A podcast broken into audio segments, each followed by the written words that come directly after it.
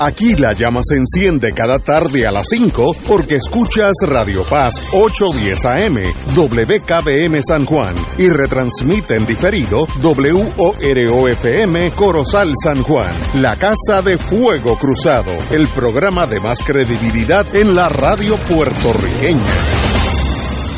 Esta emisora y sus anunciantes no se solidarizan necesariamente con las expresiones que escucharán en el siguiente programa. Son las 5 de la tarde, hora de escuchar Fuego Cruzado, el programa de más credibilidad en la radio puertorriqueña, en las voces de Ignacio Rivera y sus panelistas invitados con su discusión política dinámica e incisiva de los acontecimientos más importantes del momento. Fuego Cruzado comienza ahora.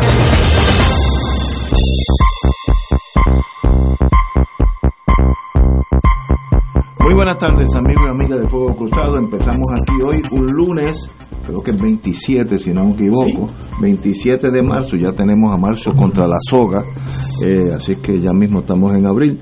Eh, tenemos hoy, eh, el doctor Catalá tiene un problemita físico, pero nada serio, así que está, está sustituyendo al compañero Adrián González, secretario de la organización del Partido Independentista Puertorriqueño. Muy buenas tardes, Adrián. Muy buenas tardes a ti, Ignacio, a Fernando y a todos los que nos están Qué bueno escuchando. tenerte aquí. Fernando, un old regular, como diríamos allá. Saludos a todos. Eh, doctor Camarilla, hoy, hoy es su día. Tenemos que hablar hasta de las, las residencias criollas o acreditadas. Vamos a hablar de eso ahorita, pero hábleme del, del COVID.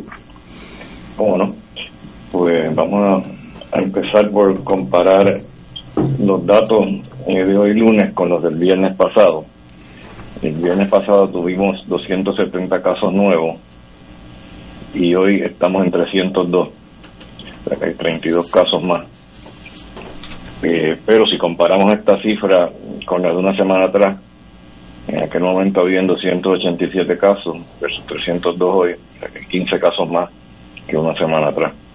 Así que en la última semana parece que hemos empeorado y ya no estamos en lo que parecía ser una meseta, como decía la semana pasada. Así que eso no es no es buena noticia.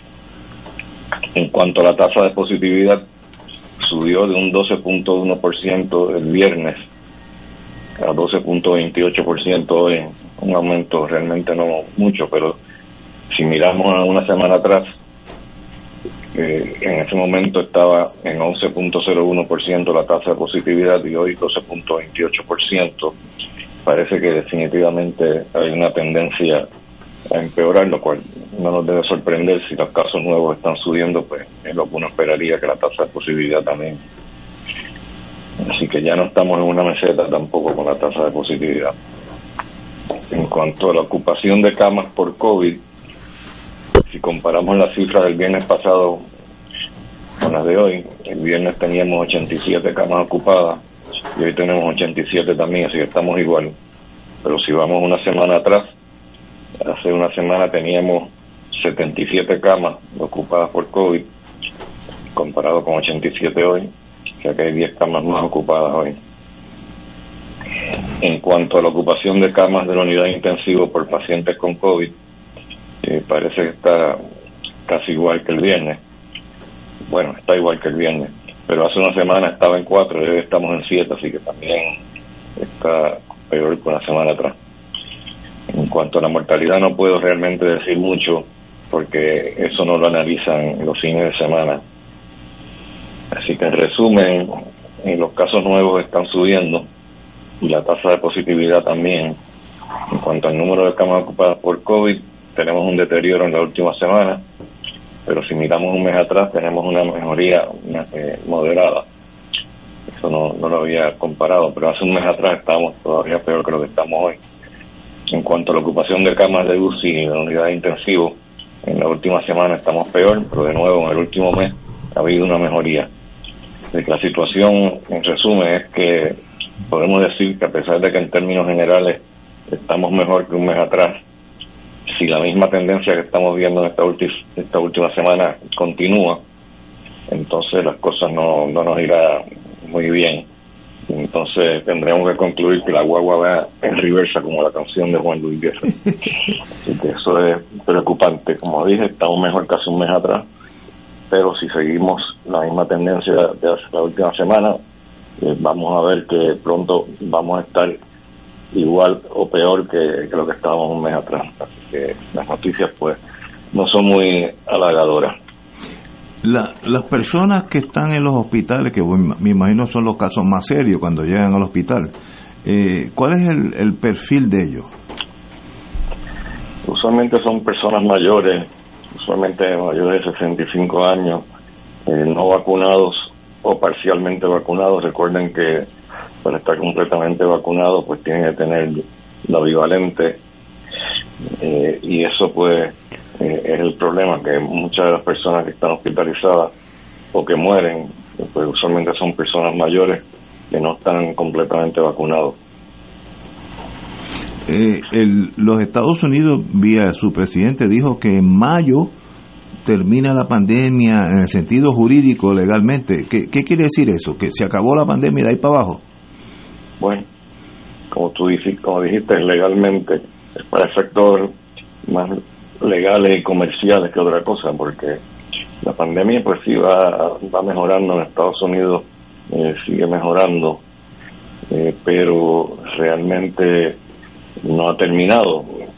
Eh, todavía se están viendo bastantes casos, pero lo que es importante es que el gobierno va a dejar de pagar por las vacunas y va a dejar de pagar por, por los antivirales, los medicamentos antivirales también a partir de mayo, que es cuando ya por decreto el Biden dijo que la, pandemia terminaría. Lo que realmente termina es los pagos del gobierno, no la pandemia. Ese es el gran cambio, que de, ahí para abajo hay que uno pagarlo de su bolsillo. Bueno, el seguro médico se supone que lo cubra. Ah, Queremos a ver cómo responden. Porque eso también me, trae a la que te había mencionado la, columna que, escribí ayer domingo acerca de las residencias criollas. Vamos a hablar de eso, que eso es interesante.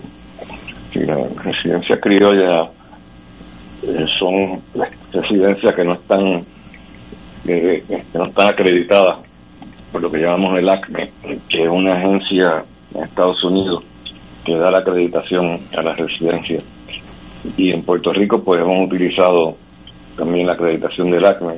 Hay excepciones, hay algunas residencias, eh, son más bien residencias que no son de especialidades, y que no tienen la acreditación, pero todas las residencias de especialidades, en medicina interna, pediatría, oncología, especialidades, todas pues están acreditadas por, por la ACME. Como ustedes recuerdan, la residencia de neurocirugía eh, perdió la acreditación hace poco tiempo atrás. Y como digo en la columna, pues no es por falta de talento, porque los cirujanos excelentes hay en la isla, son a número uno. Pero ¿qué pasa? Que no los residentes no estaban recibiendo la supervisión necesaria y se quejaron, entonces pues el resultado fue que le quitaron la acreditación eh, y eso, como menciono también en la columna, no hubiese ocurrido eh, si, si no hubiese estado acreditada la residencia o que se hubiese estado acreditada, vamos a decir, por, por el gobierno estatal, no por la, por la ACME. Pues el gobierno estatal obviamente no le convenía eh, que cerrara la residencia de neurocirugía, porque son los que se encargaban esencialmente de atender todos los casos eh, de trauma eh, cerebral. Así que eso pues ha creado cierta crisis. Pero la, ventaja del, del ACME es que son estrictos y no, no comen cuento. Entonces, cuando hay algún problema como el de la residencia de neurocirugía, pues la cierran. son independientes eh, totalmente del, del Estado y no, no tienen ninguna eh, fidelidad absoluta a hacer las cosas que el gobierno quiere que, se hagan. Así que eso yo lo veo como, como una ventaja, especialmente en Puerto Rico, donde sabemos que hay tanta influencia de la política. ¿no? Y entonces el problema mayor, y la, razón que quieren hacer estas residencias criollas, es porque pues, por la fuga de médicos, básicamente. O sea, que ellos quieren eh, tener eh, un número mayor de, médicos que se queden en Puerto Rico, eh, lo cual está muy bien, eso estoy totalmente de acuerdo, pero lo que no estoy de acuerdo es con la forma que lo quieren hacer, que están simplemente no utilizando totalmente la, la, sino crear sus propias residencias que nosotros llamamos criollas, porque están acreditadas por el gobierno estatal, pero no por la ACME. Entonces, la, forma, yo creo que la razón principal de la fuga de médicos, mucha gente piensa que se debe a que le pagan más dinero en Estados Unidos. Eh, esa no es la verdadera razón. Lo que está sucediendo, y lo voy a decir una vez más, y lo voy a decir públicamente, aunque tenga que pagar las consecuencias, que no me extrañaría que, tuviera consecuencias en términos de las aseguradoras médicas eh, las aseguradoras en Puerto Rico eh, están jugando un, juego que fatal, eh, fatal para los médicos y también para los pacientes, pero directamente tiene que ver con, lo que le está haciendo los médicos. Cuando un médico, por ejemplo, termina su especialidad, su residencia acreditada, entonces, pues, si le quieren quedar en Puerto Rico, en práctica privada, como la mayor parte hacen, pues entonces eh, lo que hacen es que solicitan contratos con las diferentes aseguradoras. Y hay algunas que están jugando un jueguito y es que simplemente no, eh, se echan para atrás y esperan meses y meses y meses sin darles contrato, lo cual en este momento no es ilegal. Ellos pueden hacer eso legalmente entonces, la razón que hacen eso es porque ellos quieren mantener su red de médicos en lo más pequeña posible, porque así pueden negociar y vamos a decir también abusar eh, de los médicos, ¿no? Entonces, mientras menos médicos tengan en la red, es más fácil es controlarlos. En Estados Unidos eh, hay el problema opuesto, allá las prácticas son grandes y tienen más eh, capacidad para negociar con, con las aseguradoras. Además de que en muchos sitios en Estados Unidos han declarado ilegal lo que se está haciendo en Puerto Rico, que es no darle contratos a los médicos y esperar seis meses hasta que se cansen. Entonces, eventualmente, pues, ¿qué hacen? Se van de Puerto Rico, porque muchos de ellos tienen que, obviamente, eh, generar ingresos, especialmente cuando acaban de terminar. Muchos de ellos tienen eh, préstamos que han tomado como estudiantes, como residentes, y tienen que pagarlos. Entonces, lo que hace es que los ponen contra la pared y tienen que irse de Puerto Rico. Y entonces el gobierno pues le echa la culpa a los médicos. No es la culpa de los médicos, miren, metanle mano a las aseguradoras, es lo que tienen que hacer. En Estados Unidos, como dije, eh, tienen lo que han hecho para remediar ese problema, que no suceda eso, aparte de que las prácticas son más grandes, eh, pero también el gobierno ha tomado cartas en el asunto y crearon una agencia, por ejemplo en Texas hay una agencia eh, que es independiente y esa agencia lo que hace es que revisa las credenciales de todos los médicos que han terminado su residencia. Si encuentran que las credenciales son aceptables, pues entonces eh, le, lo declaran como aceptable y, no permiten que las aseguradoras se echen para atrás y, no le den contrato o que tarden en darle el contrato. Tienen que inmediatamente darle contrato. ¿Por qué no pueden hacer eso en Puerto Rico? Porque el gobierno no, y los legisladores particularmente este, están comprados, básicamente están comprados y entonces digo no todos, pero una gran mayor, una gran cantidad de ellos están comprados por las aseguradoras, por el cabildeo. Así que de, alguna forma hay que remediar eso. Si realmente el gobierno quiere que esto cambie, eh, no tienen que pasar tanto trabajo, lo que tienen que hacer es pasar una ley como la que yo dije, y así se remedia el problema, yo creo. Tengo una pregunta, una duda de la la residencia criolla. Si yo estoy en Antofagasta, Chile, y estoy en un choque de tránsito y me llevan a emergencias médicas en Antofagasta, eh, el médico que me atiende allí es un, es un emergenciólogo, pero no tiene la acreditación norteamericana necesariamente, ¿no? No, no la va a tener porque eso es para Estados Unidos nada más. Pero, pero es Ah, es que nosotros estamos en esa sombrilla de los Estados Unidos, porque... Sí, sí, sí, la, ACMA es una agencia de Estados Unidos, no, no es internacional. No quiere decir que fuera de Estados Unidos es un desastre necesariamente. Hay muchos médicos buenos, por ejemplo en España, que yo conozco muy bien porque he ido más de 50 veces a dar conferencias allá. Hay médicos buenos. Eh, no quiere decir que podrían quizás hasta ser mejores las residencias, algunas de ellas, eh, si tuvieran si tuvieran unos criterios más estrictos como los de la ACME. Pero hay médicos que donde, quiera que, los pongan van a ser buenos y respectivamente del si tienen una residencia acreditada por la ACME o no. Si son buenos, pues usualmente son, la persona excelente va a ser excelente y va a ser serio y va a hacer las cosas bien serias. El problema es no tanto los médicos, sino la supervisión eh, de los médicos, que es lo que pasó con la residencia de cirugía, que no estaban supervisándolos bien, estaban operando eh, por las noches, muchas veces operando sin, lo que llamamos el attending, que es el médico ya, que es el profesor, ¿no? Y entonces es donde vienen los problemas. Wow, extraordinario. Martín. Sí, eh, Fernando, eh, eh, había una, hay un librito que anda por ahí que yo leí hace varios años que se llama Era mejor cuando era peor. Y este es el caso de los médicos en Puerto Rico. Yo no tengo ninguna duda de que tu análisis es correcto por una razón que para mí tiene una lógica inescapable nunca ha corrido más dinero para gastos de salud en Puerto Rico que hoy. Hace 20 años corría mucho menos dinero y había muchos más médicos. En Puerto Rico no había esa crisis en la residencia eh, y los planes médicos tenían un alcance mucho menor.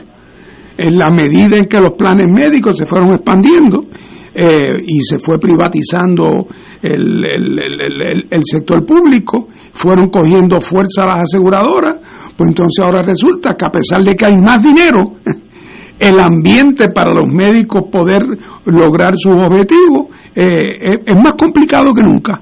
Eh, y, y, no me cabe duda de que no hay nada más que ver quiénes son los abogados que representan históricamente a las grandes aseguradoras o algunas de ellas en Puerto Rico, eh, para saber eh, cuál es la situación parlamentaria.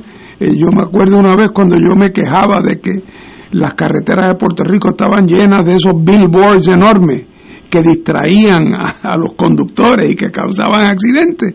Y que yo me preguntaba por qué nadie atendía ese problema hasta que luego averigüé que había dos grandes compañías en Puerto Rico que se dedicaban a eso y cada una de ellas estaba representada por un notorio ex gobernador y por lo tanto el asunto no se movía y el poder del, de cabildeo de las aseguradoras es tan brutal porque no es porque al contrario corre mucho más dinero eh, para gastos médicos y para el pago a proveedores hoy que hace 20 años. Así es que, toda la razón. Así es. Y lo trágico de todo esto también es que eh, a medida que ha pasado el tiempo, sin nadie dar, muy pocas personas darse cuenta, ya no hay aseguradoras puertorriqueñas. Así mismo es. Viendo Triple S están todas en manos de, ah. compañías norteamericanas. Lo cual te indican el gran negocio que era. Sí, sí. Para que, porque, ah, porque nos llegaron los buitres también por ahí. Exacto. doctor, un, radio escucha me, me manda, obviamente sintonizó tarde y me pregunta a cuánto subió la positividad del COVID esta semana. Ya estamos en 12.08%. Ah, eso ya. Muy bien, muy bien. Pues doctor, como siempre, un privilegio tenerlo aquí con nosotros y el viernes mejores noticias esperamos. Bueno, vamos a ver. ya veremos. Vamos a una pausa, amigo. Fuego Cruzado está contigo en todo Puerto Rico. Miércoles de Infoempresas a las 4 de la tarde, con entrevistas e información con nuestros emprendedores y empresarios. No te lo puedes perder, miércoles a las 4 de la tarde, por aquí, por Radio Paz 810 AM y Radio Paz 810.com. Los espero. A mí me gusta mi pueblo, a mí me gusta mi gente. A mí me gusta mi pueblo,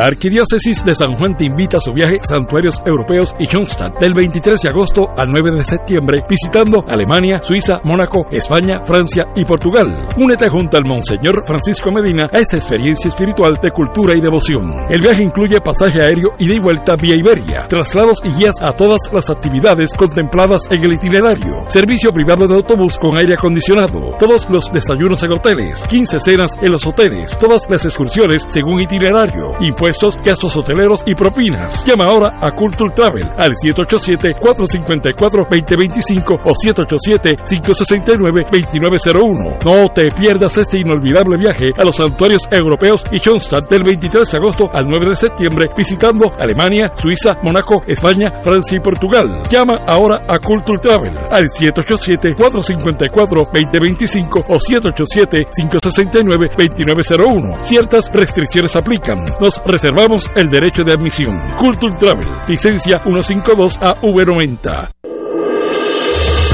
Fuego Cruzado, el programa de más credibilidad en la radio puertorriqueña, es ahora la tribuna abierta de análisis noticioso, con diversas perspectivas que exploran el trasfondo de lo que acontece a diario y cómo nos afecta. Escucha Ignacio Rivera y sus panelistas invitados de lunes a viernes en Fuego Cruzado en transmisión diferida a las 10 de la noche por Oro 92.5 FM.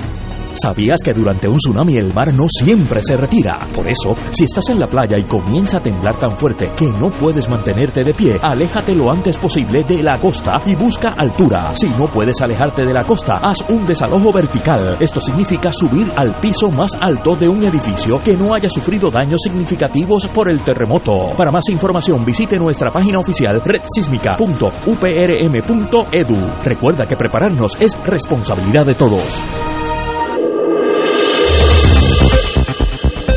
Y ahora continúa Fuego Cruzado.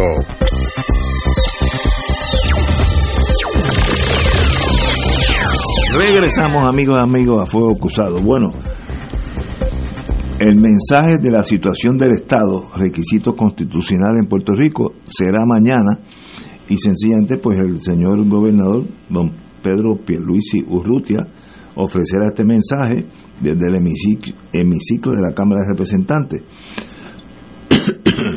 Ya se ha dicho de los temas que va a tocar, dice la prensa, desarrollo económico, la reconstrucción, la justicia social y la calidad de vida en Puerto Rico.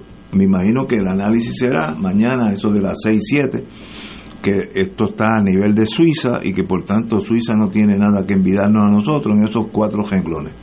De verdad estamos dispuestos a chuparnos eso, si es que va por ahí. Ya no, es, no es fácil, no es fácil.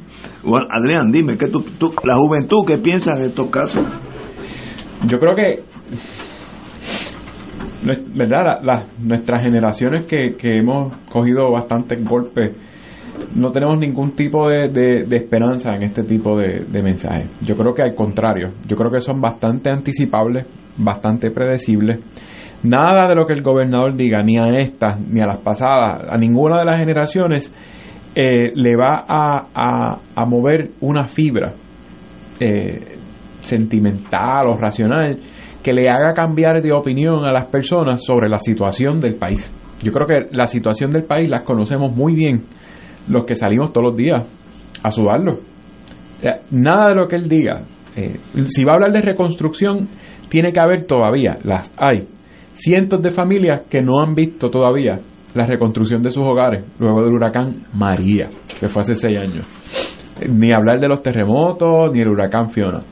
Desarrollo económico, bendito si vivimos en un país donde se van miles de personas al año porque no hay oportunidades económicas. Eh, esos pueden hablar con conocimiento de causa de la situación del país. Eh, ¿Cuáles eran los otros renglones? Aquí dice desarrollo económico, reconstrucción, justicia social y la calidad de vida. Bendito, justicia social. esto es un país injusto.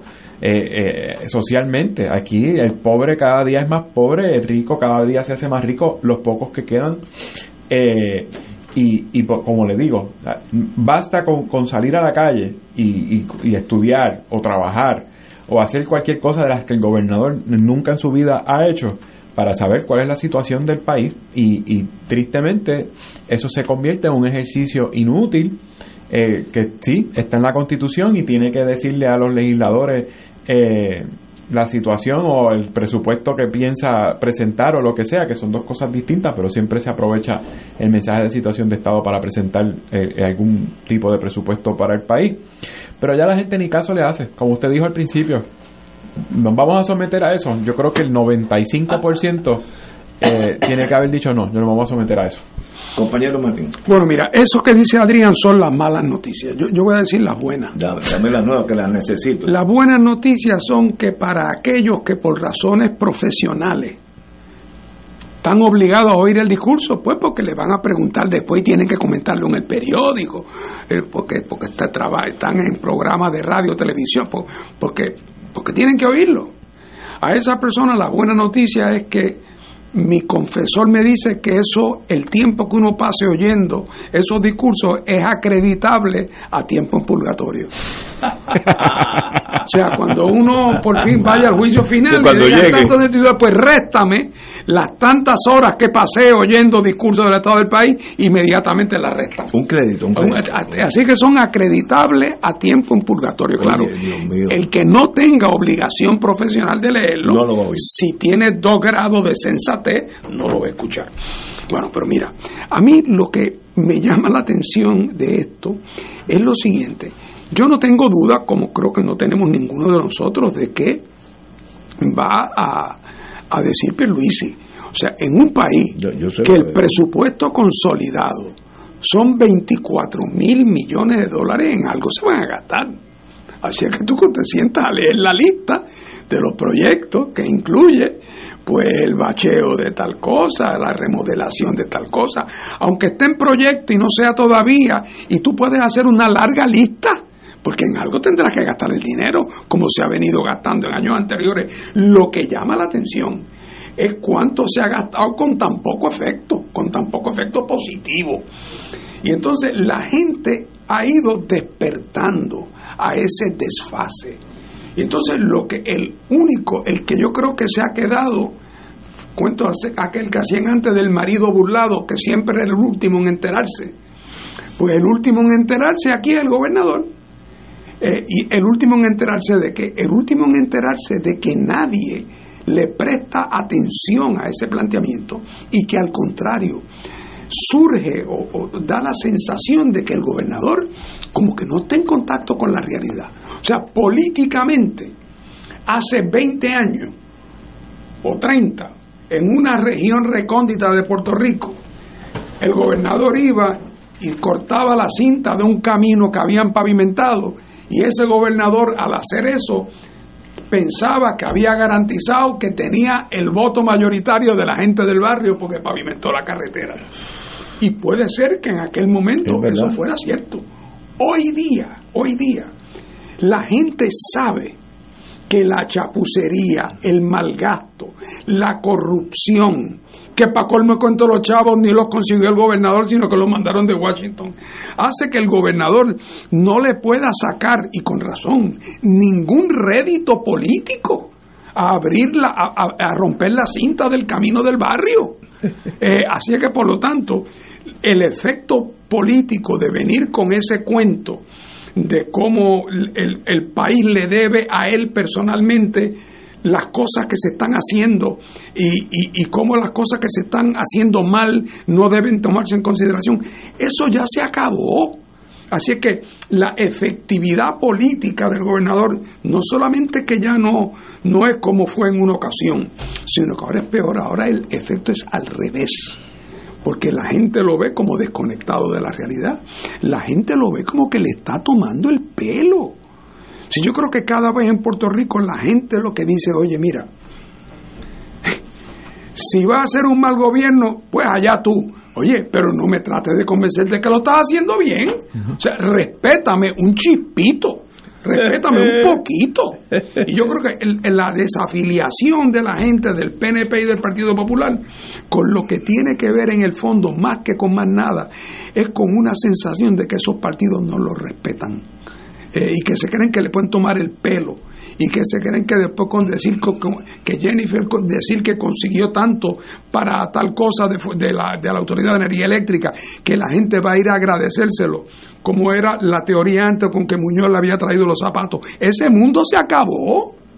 Y yo creo que eso que vamos a ver mañana que todos podemos predecir en qué va a constituir o en qué va a consistir su retórica, es un ejercicio no solamente vacío, sino que es un ejercicio que le confirma a la gente que esos políticos ya no tienen nada que aportar.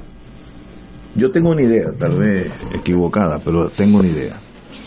Y es, si yo fuera asesor del gobernador, hacer todo lo contrario. Hacer una lista de la realidad. Miren, nosotros en Puerto Rico hoy estamos en esta situación. Tenemos un montón de problemas con las carreteras, hay un montón de puentes que están casi cayéndose, si no caídos. Nos faltan mil, doce mil toldos azules por remediar. Estamos atrasadísimos en este dinero. Hemos pedido todo lo posible, pero con todo eso estamos atrasados.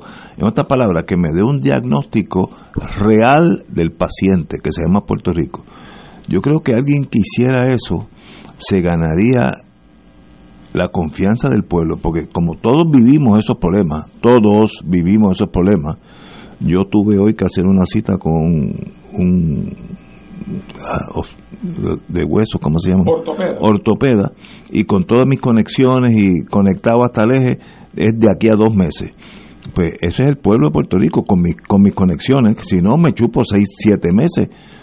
Eh, esa es la, esa es la vida real. Eh, hace unos días yo estaba con un señor de Bolivia en el carro y qué bueno ver con gente extranjera, porque uno aprende siempre tanto. Me dice, pero ¿por qué tienen estos boquetes en la carretera? Bueno, porque la tormenta, no. Pero es que en, en Bolivia, en lo que lo arreglan, le echan arena y piedra y no cae en el boquete. Yo no había pensado en eso. Extraordinario remedio. Eso, mire, con una pala. Es más, los vecinos pueden llenar y se acabó. Así es en Bolivia. Digo, oye, pues usted está más adelantado. Nosotros estamos esperando que venga FEMA y llene ese boquete. que estamos más atrasados que Bolivia. Pues, señor gobernador, si usted quiere jamaquear el palo de verdad y ponerse como un líder de verdad, díganos la verdad. No me diga lo que yo creo que vamos a ir mañana que este es el país más adelantado del mundo.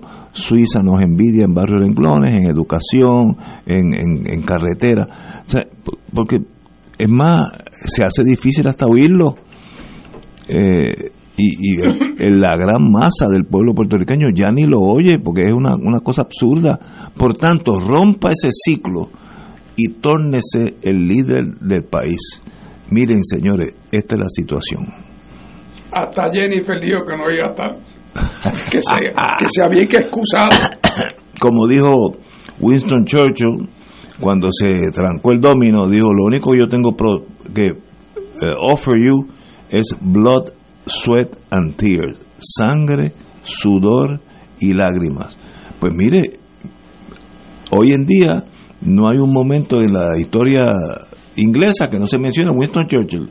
¿Y qué dijo? No, no se preocupen, eso alemanes, eso llame, eso mañana le caemos ahí y lo eliminamos y no, no se preocupen, Inglaterra no puede perder esta guerra. Blood, sweat and tears. Hágase el líder de la nación diciéndonos la verdad. Y mire, y, si usted lo hace, le garantizo que arrasa en, en las elecciones, porque todos los puertorriqueños están buscando un líder que ahora mismo en el escenario no existe en ningún si uno mira al horizonte velando esa esa hilera de humo como cuando uno ve los, los barcos enemigos no, no, hay humo en el horizonte nada nada nada. Pues rompa ese ciclo. Esta es la situación la real. Hemos fallado en esto en la cosa esa de ambiental todavía estamos dando bandazos con los que inundaron allí violaron todas las leyes ambientales pues eh, eso ha sido una dilación inesperada nuestra díganos la verdad, porque nosotros vivimos la verdad anyway. Pero, pero ya veremos mañana si... si, un evento. Él, va a decir, los chavos que han entrado, en qué se han gastado, va a entrar en las cosas que están mal y esas se van a arreglar cuando alcancemos la igualdad plena con los otros Ah, estados. bueno. Porque siempre terminan los, los, los- los Así, mensajes así y América. ahí es que vamos a ser mejor que Suiza. Cuando seamos igual que los otros 50 estados. Sí, porque es que así de predecible es. Como en la página 6, siempre tienen como 14 Sí. páginas. Fernando nos dio una buena noticia. Yo soy de los que se los lee completitos por mi trabajo. Eh, y ya sé que eso se acredita en el purgatorio, no lo sabía, pero qué bueno, porque No, uno se lo tiene que chupar completo. Sí, sí, sí, sí, sí, de. Alejandro para acá. Eh, y siempre a mitad de, de discurso empieza a girar, a hablar de entonces de las cosas que hacen falta y ya en la página, en la penúltima página es cómo la estadidad va a arreglar todo esto. Que con los tres plebiscitos Pero- y la comisión de la igualdad. Pero eso, el que lo escucha mañana, mm, se lo va a creer.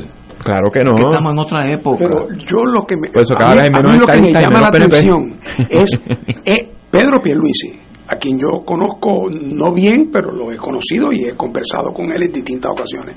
Es una persona inteligente. Sí. Incluso Culto. le puedo atribuir un cierto grado de sensatez. Sí, sí.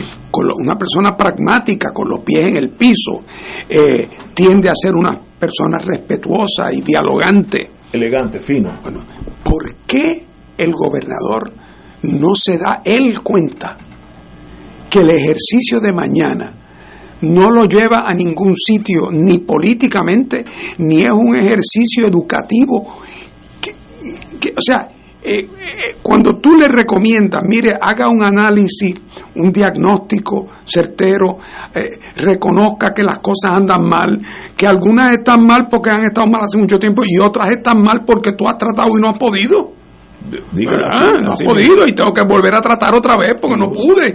Y para eso se lo encomendé a tal departamento y eso fue un desastre, no pudieron hacer eso. Y mire, y la razón por la cual las gomas están acumuladas en la avenida Piñero es por las siguientes razones. Y por lo tanto voy a tratar de, de resolver ese problema de esta manera.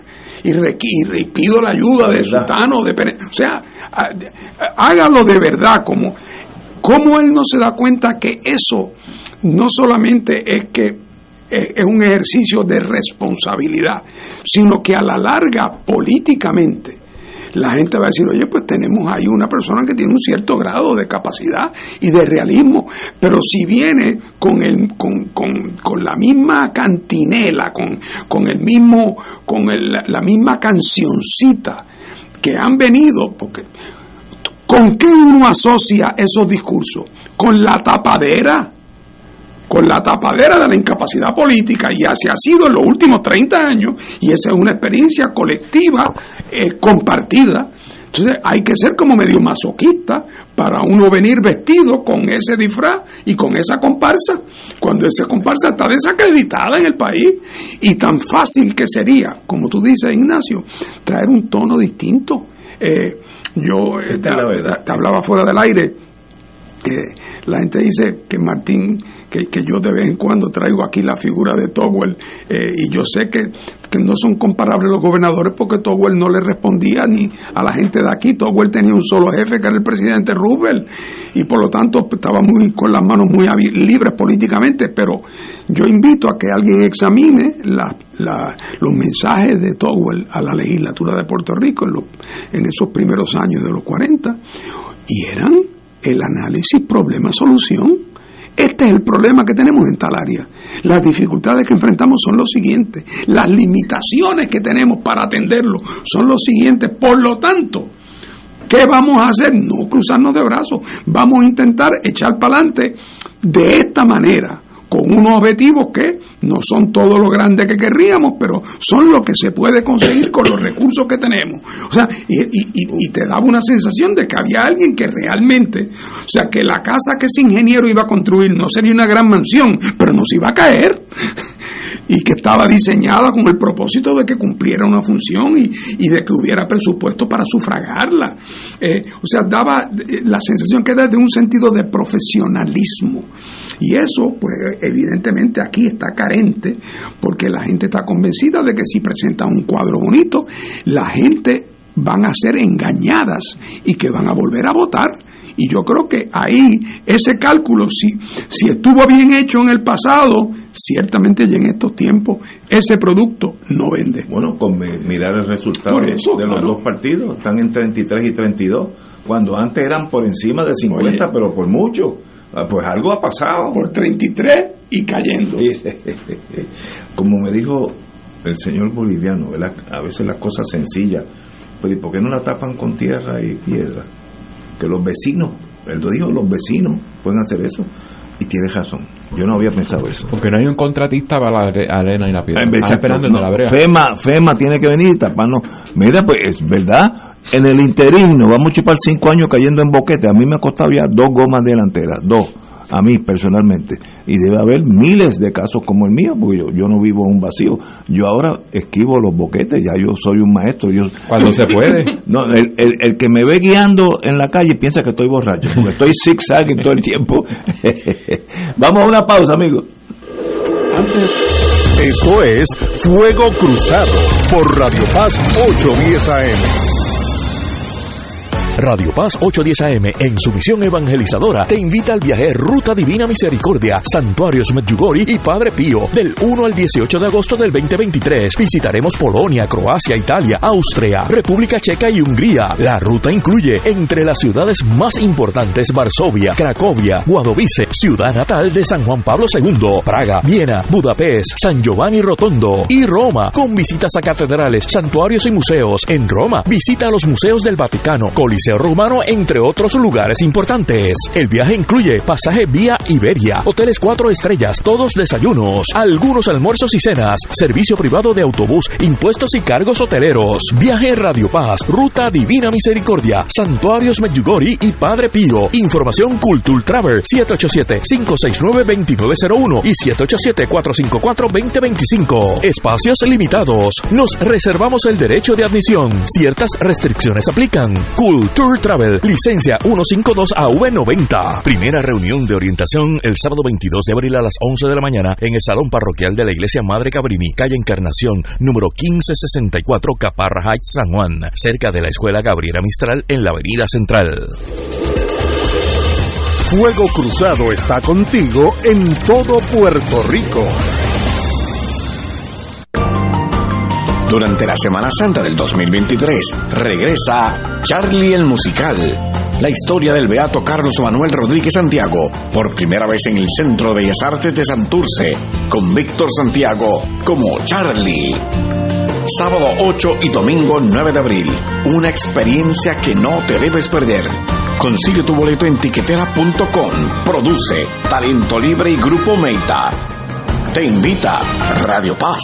Cuatro vidas, cuatro mujeres, una misma identidad. Cassandra Nuestra. Desde el 24 de marzo en Bellas Artes de Santurce. Con Willy Denton, Lili García, Luis Feliciano, Ivonne Arriaga, Julio Vizcarrondo, Erika Meléndez y Yadilis Barbosa como Cassandra Nuestra. Escribe y dirige Adriana Pantoja. Boletos 620-4444 y 792-5000. Auspician National Endowment for the Arts, AFA, Fondos Legislativos y Fundación Nacional para la Cultura Popular. Produce Cuarzo Blanco. Cassandra Nuestra. Te invita Radio Paz. Cuando tengas una emergencia y quieras que te atiendan rápido, tu alternativa es San Juan Health Center. Tenemos una sala de urgencias con cómodas facilidades y accesible en la esquina de la Avenida de Diego y la marginal Valdoriotti de Castro en el corazón de Santurce. Nuestro horario de servicio es de 7 a.m. a 7 p.m. de lunes a viernes. Contamos todo el tiempo con un staff de médicos y enfermeras altamente capacitados para atenderte. Te brindamos diagnósticos certeros con el servicio más confiable. Llámanos al 787-977-7575 San Juan Health Center, donde más rápido atenderemos tu urgencia de salud.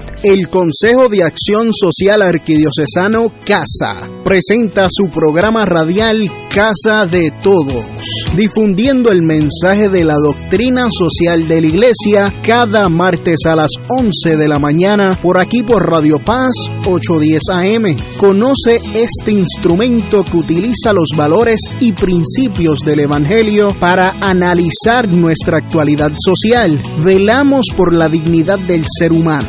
Casa de Todos, martes a las 11 de la mañana, por aquí, por Radio Paz 810 AM.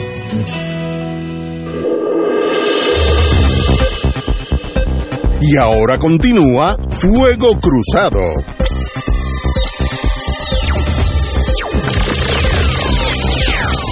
Bueno, amigos y amigas, vamos a hablar del Partido Popular enfocados en obtener la presidencia de la Pava. Hay juventud, están los muchachos, Carmen Maldonado, que es alcaldesa, ¿no? Sí. Alcaldesa de, no, Morovis. Morovis, eh, eh, Jesús Manuel Ortiz, que todos conocemos, y Luis Javier Hernández, que es alcalde de Villalba. De Villalba. Esos tres, por lo menos, salen en la prensa como candidatos interesados interesados en, en la presidencia de la Pava, derecho lo cual nadie se lo puede negar.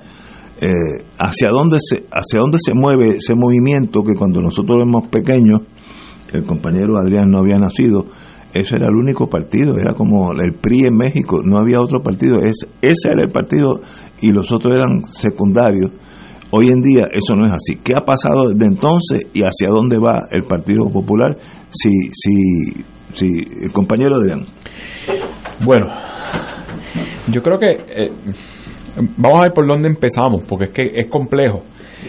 Primero, no hay mal que dure 100 años ni cuerpo que lo resista. Y Puerto Rico lleva 125 años casi ya como colonia de los Estados Unidos. Ya nos pasamos. Así es. O sea, si, si ya el colonialismo se ha pasado de los 100 años, el partido que defendió el colonialismo como bandera para ser el partido hegemónico, ciertamente ya no tiene razón de ser porque todo el mundo se ha dado cuenta en Puerto Rico que las cosas si siguen como están, eh, ya, ya la duda no es qué pasaría si somos independencia, qué pasaría si pasa lo otro. La pregunta que se hace todo el mundo es qué va a hacer de Puerto Rico si seguimos como estamos. Y nos las venimos haciendo como país hace ya más de 10 años. Y el Partido Popular no se ha dado cuenta de eso y, y sigue aferrado a defender lo indefendible en, en cuanto a, a la ideología. Y aunque haya muchas personas que lo nieguen, el escenario político en Puerto Rico se rige por la ideología. Mucho- ha habido muchos experimentos sin ideologías de estatus y ninguno ha funcionado. Unos más en, en ma- mayor o menor intensidad que otros. Como forjadores de política pública que han estado en el poder, que estuvieron en el poder por última vez del 2012 al 2016, no hicieron gran cosa. Y, encima de eso, han caído también en, en, en, en, las olas ¿verdad? De, de arrestos y- e imputaciones y acusaciones en cuanto a casos de corrupción. Y además, el Partido Popular, como siempre dice Rubén, fue el semillero de estadistas. Y eso también el país en cierta forma lo sabe. Así que de haber vivido como partido político defendiendo lo mejor de los dos mundos, se han convertido para el puertorriqueño promedio en lo peor de todos los mundos. No administran bien, todavía creen en la colonia como algo viable para Puerto Rico. Tienen casos de corrupción al mismo nivel que el PNP. Y encima tampoco hay liderato. Así que eh, el Partido Popular se encuentra ahora mismo en una situación insalvable y a mi juicio irreversible. No hay nada que puedan hacer, no va a haber una figura mesiánica que llegue al Partido Popular a revertir lo que ha sido tantos años de engaño al país, porque el cuento de los zapatos ya eso no, no, no opera.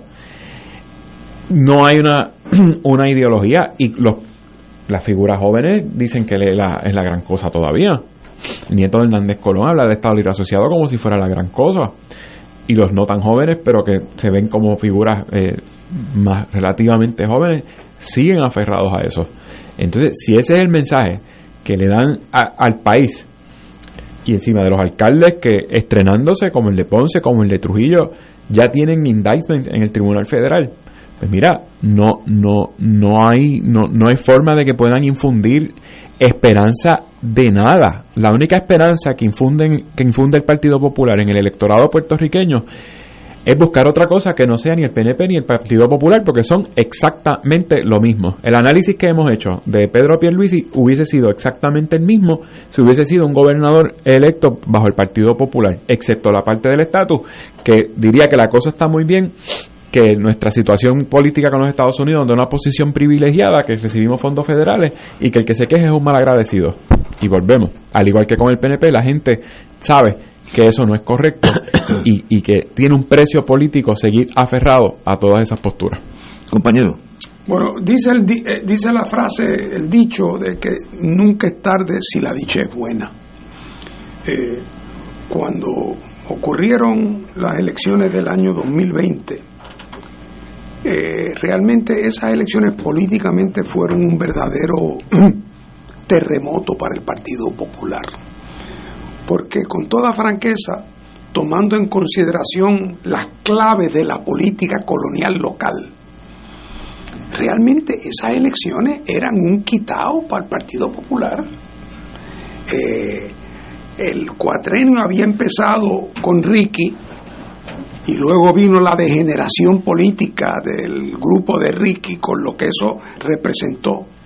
Entonces después el episodio de Wanda Vázquez, que es como de una película de terror, eh, en aquellos momentos donde doña Wanda dice que va, que si no va, que si no le interesa, después que le interesa, entonces Jennifer saca como la cabeza, entonces Pierluisi dice que le... O sea, eh, eh, el, el país estaba en el piso como resultado de la, del, del, acumulativo, ¿verdad? Pero también los efectos del huracán.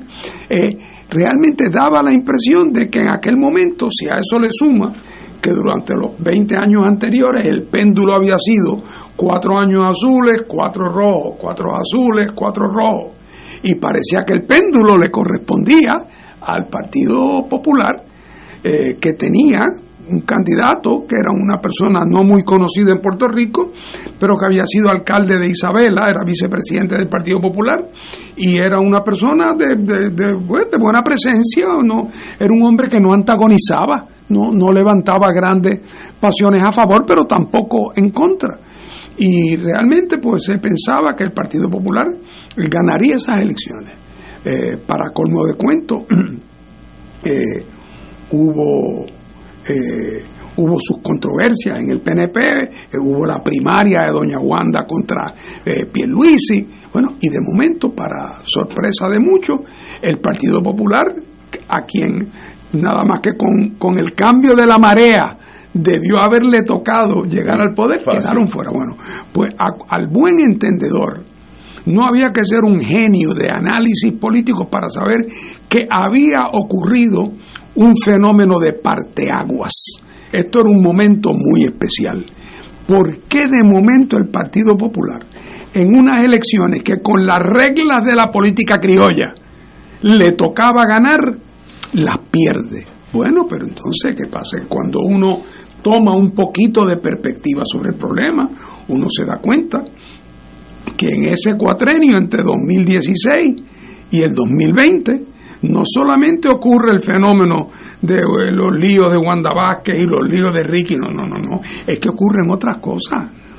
Ocurren las decisiones del Tribunal Supremo de los Estados Unidos sobre el ELA, que le sacan la alfombra de abajo de los pies. Y ocurre la ley promesa, que es el nombramiento de una facultad con poderes omnímodos y por lo tanto ya la discusión sobre si Puerto Rico era colonia no era ninguna discusión teórica, si es que estaba la Junta mandando y haciendo sus propios presupuestos y anulando leyes de Puerto Rico. O sea, que de momento el mundo del popularismo se vino abajo por completo.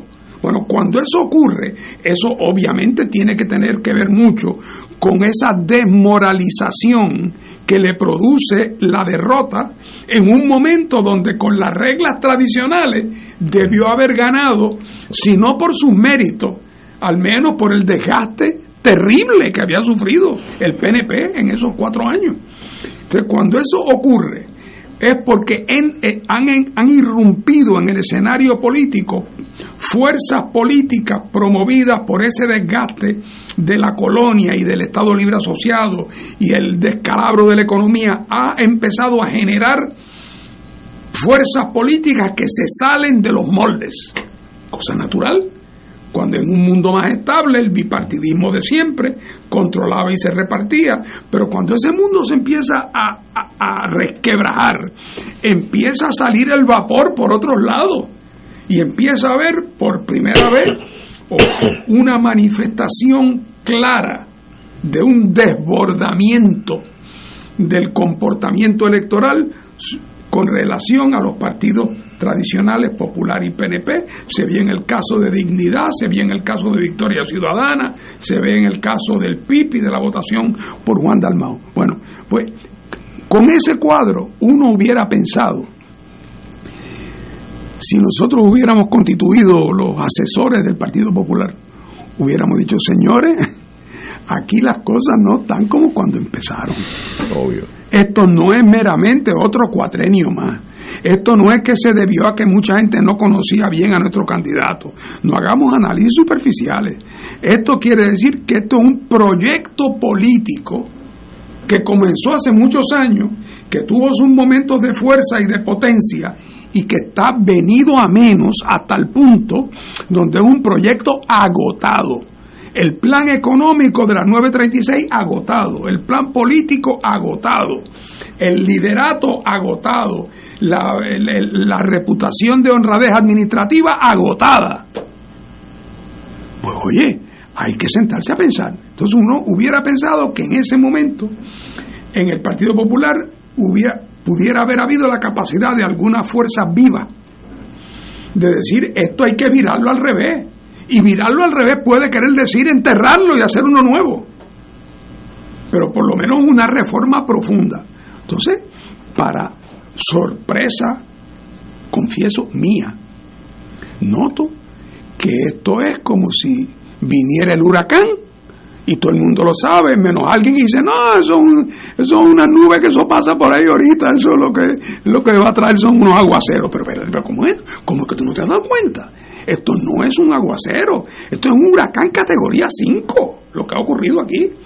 Y entonces el Partido Popular no tuvo capacidad de respuesta institucional a ese reto. Y, lo que nos dejó ese proceso de, de introspección del Partido Popular, ¿qué nos dejó? El saldo Tatito en la Cámara. José Luis Dalmao en el Senado. Eh, y para candidato a comisionado residente, un muchacho joven que cuando alguien hace, un periodista frente a él habla de la condición colonial de Lela, él dice muy serio que eso de que Lela es una colonia es una opinión se acabó, tío. Estamos hablando de más perdido que el hijo de Limber. ¿Ah? Más perdido. Eso es una, eso, eso es una manifestación de enajenación política, creyendo que al decir eso resolviste el problema. Entonces, ¿a dónde, ¿a dónde van a parar? ¿A dónde van a morir? Bueno, pues ya de cara al proceso de ir identificando su candidato a la gobernación están en este momento con esos tres candidatos que tú mencionaste allá al principio. El primero, eh, Jesús Manuel, a quien yo no conozco, salvo de hola, ¿qué tal? Un día que nos cruzamos. Pues Jesús Manuel, ¿quién es Jesús Manuel? Jesús Manuel es el hombre a quien Tatito le ganó para la presidencia de la Cámara. Y que a pesar de los desvaríos de Tatito, no ha logrado recuperar o, obtener el liderato de los populares en la Cámara. Y Tatito sigue siendo quien controla lo poco que hay que controlar en la Cámara.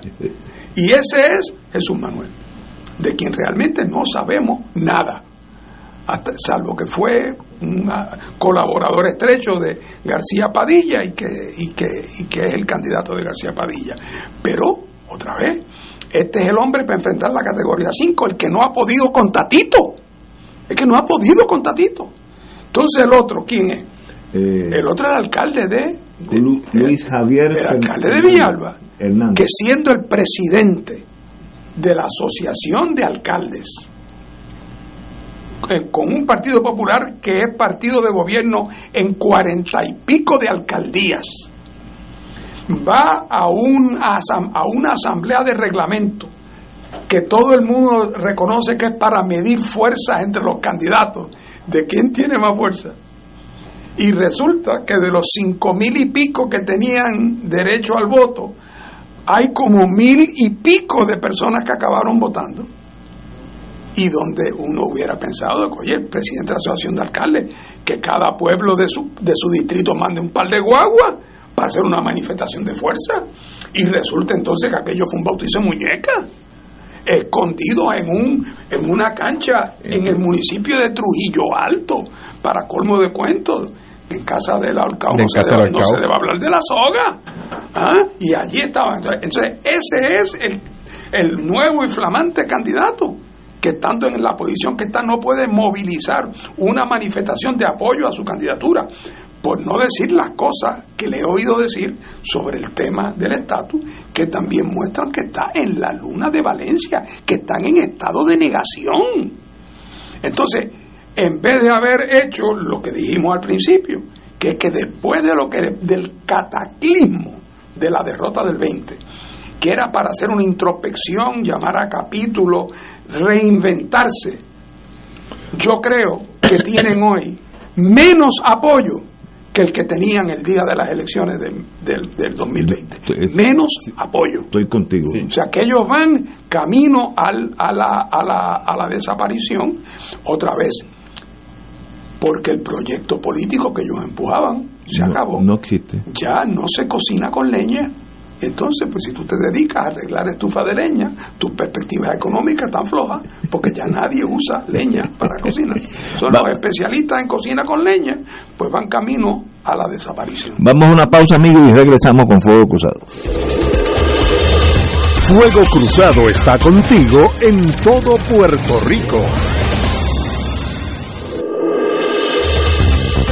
Aquí la llama se enciende cada tarde a las 5 porque escuchas Radio Paz 810 AM, WKBM San Juan y retransmite en diferido WOROFM Corozal San Juan, la Casa de Fuego Cruzado, el programa de más credibilidad en la radio puertorriqueña. Restaurant Mar del Caribe te ofrece un ambiente acogedor, elegante y la mejor comida internacional. Exquisitos cortes de carne, oso, buco, cabrito, chuletón de ternera, gran variedad de mariscos y pescados, langosta, rodaballo, merluza y bacalao. Amplio salón de actividades para reuniones familiares o corporativas. Restaurante Mar del Caribe, calle Loíza 2444 Punta Las Marías, 787-545-5025. Restaurante Mar del Caribe, tu mejor opción para comer bien. Celebra los 15 años de Solo Boleros y viaja a Cuba con esta servidora Judith Felicier para disfrutar y participar del Festival de Boleros de Oro y mucho más del 13 al 24 de junio. El viaje incluye traslados aéreos, visado, alojamiento en los mejores hoteles señalados o similares, todos los desayunos, almuerzos y cenas, guía durante todo el recorrido, participación en Festival de Boleros y todas las propinas. La estadía en La Habana será en el emblemático Hotel Nacional de Cuba. Transitaremos por el malecón con un recorrido en carros antiguos por la ciudad. En el poblado de Santa Isabel de las Lajas, tierra del famoso sonero Benny Moré, recorreremos su casa natal continuando hasta la ciudad de Cienfuegos. Al llegar a Santiago de Cuba visitaremos la Basílica Santuario Nacional de Nuestra Señora de la Caridad del Cobre, patrona de Cuba. En la provincia de Holguín visitaremos la finca Virán, hogar de la familia Castro, hoy convertido en museo. De camino a la ciudad de Santa Clara habrá una visita a las ciudades de Ciego de Ávila y Santi Espíritus hasta llegar a Varadero. Celebremos los 15 años de Solo Boleros en el Festival de Boleros de Oro en Cuba. Para todos los detalles del viaje y costos, comunícate a la agencia de viajes Pasaje Cultural al 787-963-1116, 787-963-1116 o viaje arroba pasajecultural.com. AB61 licencia 116. Algunas restricciones aplican. Nos reservamos el derecho de admisión.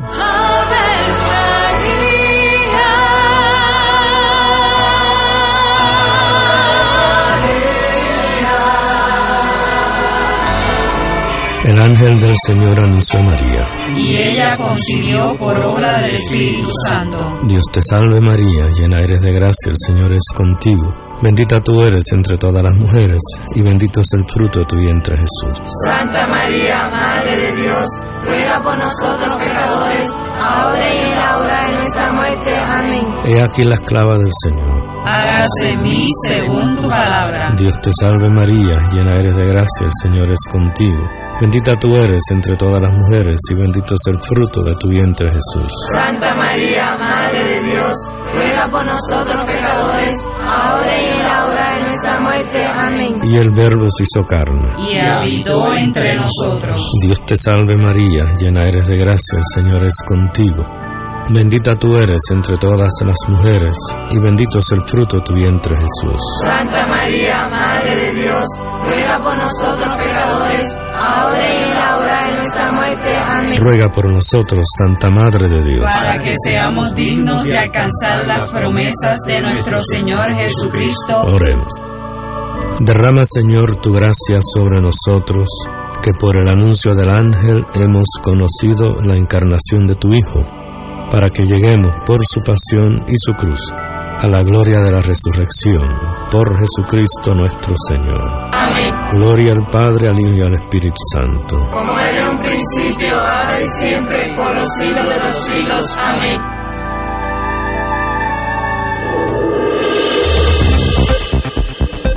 Y ahora continúa Fuego Cruzado.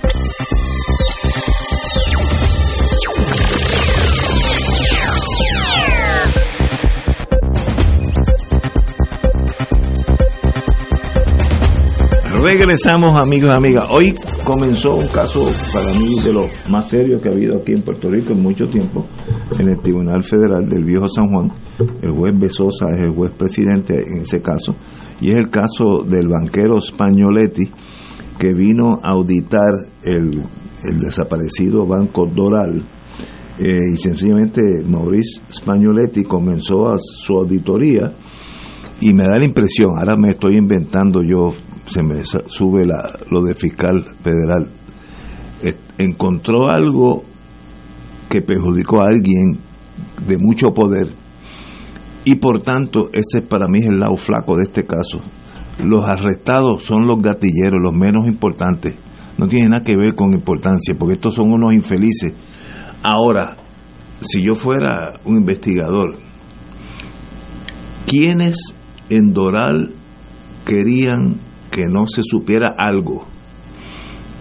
Cuando inve- in- investors, in- inversores bien, bien heavyweight de la, de la alcurnia de Puerto Rico o de Estados Unidos, uno no sabe. Ahí había alguien que sencillamente este señor Spagnoletti se acercó a descubrir un gran secreto que le costó la vida. Y sencillamente pues alquilaron unos matones de segunda, tercera clase y ahí está, ahí, está el caso.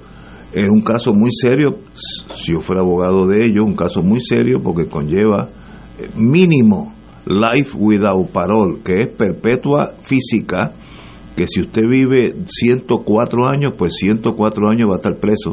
O sea, que no hay posibilidad de nada. Eh, y sencillamente un caso de asesinato por, por contrato a la mafia. Se puede hacer una, hasta una película de esas de Hollywood, de, este caso, porque tiene todos los elementos. ¿Qué pasó? Yo no sé. Ahora, yo sé que estos que están acusados eran los medianos, los, los ejecutores del mandato. ¿Quién mandó a matar a Spagnoletti? No fue ninguno de estos. Yo estoy seguro que ninguno de estos sabía hasta el nombre de este señor. Así que alguien que todavía no lo han tocado ni lo han mencionado está por ahí posiblemente viviendo tal vez en una mansión en Manhattan o, Suiza, lo que sea, y, no están envueltos en el caso. Pero uno va con los con los bueyes, uno hará con los bueyes que tiene, pues vamos con este caso, ya tenemos a esto, ya hay un hay parte de las personas que estuvieron en la conspiración que son son testigos del pueblo, así que estos señores tendrán un día muy muy feo ya mismo cuando los sentencien a life without parole, que eso es eh, súper perpetuo, yo le digo. Compañero Martín. Yo, yo primero que no he seguido ese caso de cerca, pero, pero, pero es un caso dramático por lo que tú dices. O sea, yo creo que lo, yo estoy 100% de acuerdo con lo que tú has dicho hasta ahora, porque eso es lo que la lógica te dice. Exacto. El hombre vino aquí a auditar las cuentas de un banco sobre el cual había rumores de que estaban ocurriendo toda suerte de malas prácticas financieras, que lo estaban saqueando. Eh, y entonces algo descubrió, eh, y eso que descubrió resulta que la persona que, se, que estaba implicada eh, decidió, antes que saliera el informe, mandar a matar a este hombre. uno pensaría que esa auditoría que estaba haciendo Spagnoletti continuaría después de la muerte de Spagnoletti. Eso no se detuvo ahí, al contrario, con más razón todavía investigar. Y eventualmente el banco se deshizo, se llevó a la fue a la, fue a la quiebra. Eh, y la única explicación que yo tengo de por qué no han podido dar con la persona que tenía motivo, oportunidad y medio, es porque eran muchas. Veo.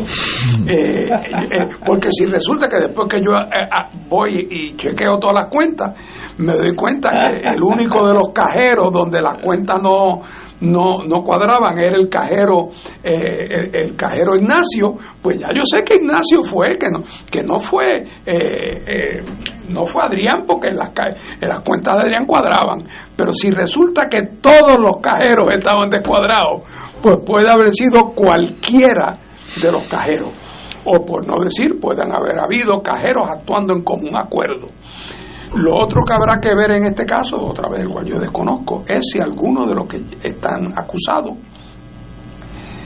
eh, sabe algo que no ha dicho todavía y que diga Eso puede pasar. en su momento, pero también, si esto es una cosa muy sofisticada, los gatilleros pueden no saber quién les pagó. seguro. Puede haber habido un conducto intermedio que, que luego ah, quizás apareció muerto eh, en otro sitio. Eh, yo, yo he leído demasiados libros de detectives, pero, pero presumo que alguna explicación lógica hay para un caso que ha recibido tanta atención de las autoridades federales y por tanto tiempo que todavía estemos en la etapa donde lo que se tienen son por lo menos algunos de los gatilleros, eh, porque tiempo han tenido estos gatilleros en los últimos meses, por no decir años, tiempo han tenido para haber cantado y no lo han hecho, eh, para decir algo. Pero de todas maneras, era eh, eh, eso fue una época donde en ese banco como en otros, eh, un montón de gente hizo fiesta y nadie pagó por eso.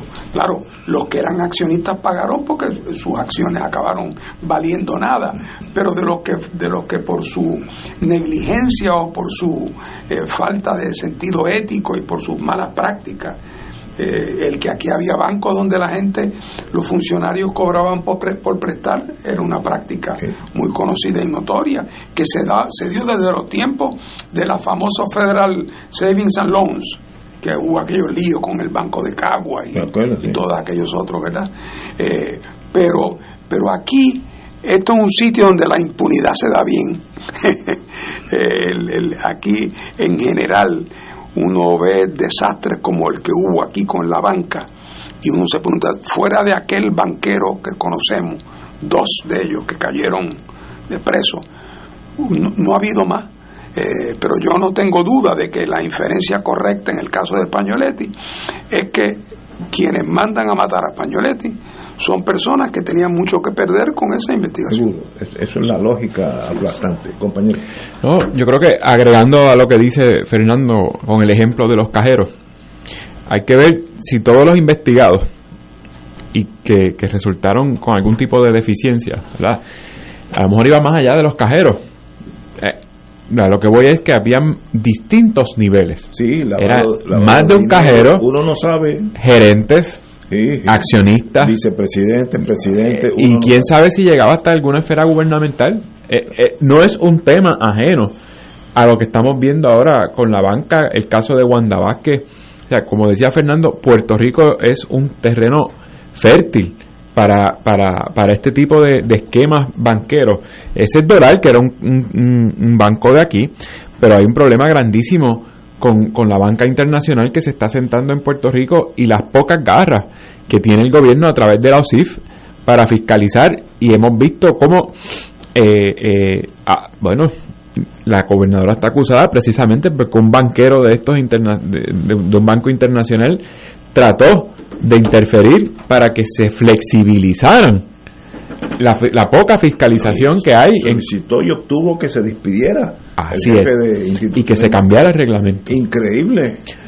Así que eh, eh, no es un tema que uno vea todo el tiempo en las noticias y además es un tema muy técnico, pero sí es un tema peligroso por el tipo de personas que atraen este tema de la banca, la flexibilidad que hay aquí y, las, y los intereses que están detrás de, de los que de los que eh, intervienen en este tipo de cosas. Y cuando hablo de intereses eh, sí no, no queremos inescrupulosos que vengan a Puerto Rico o, o que sean de aquí pero cuando hablamos de intereses eso mancha el gobierno.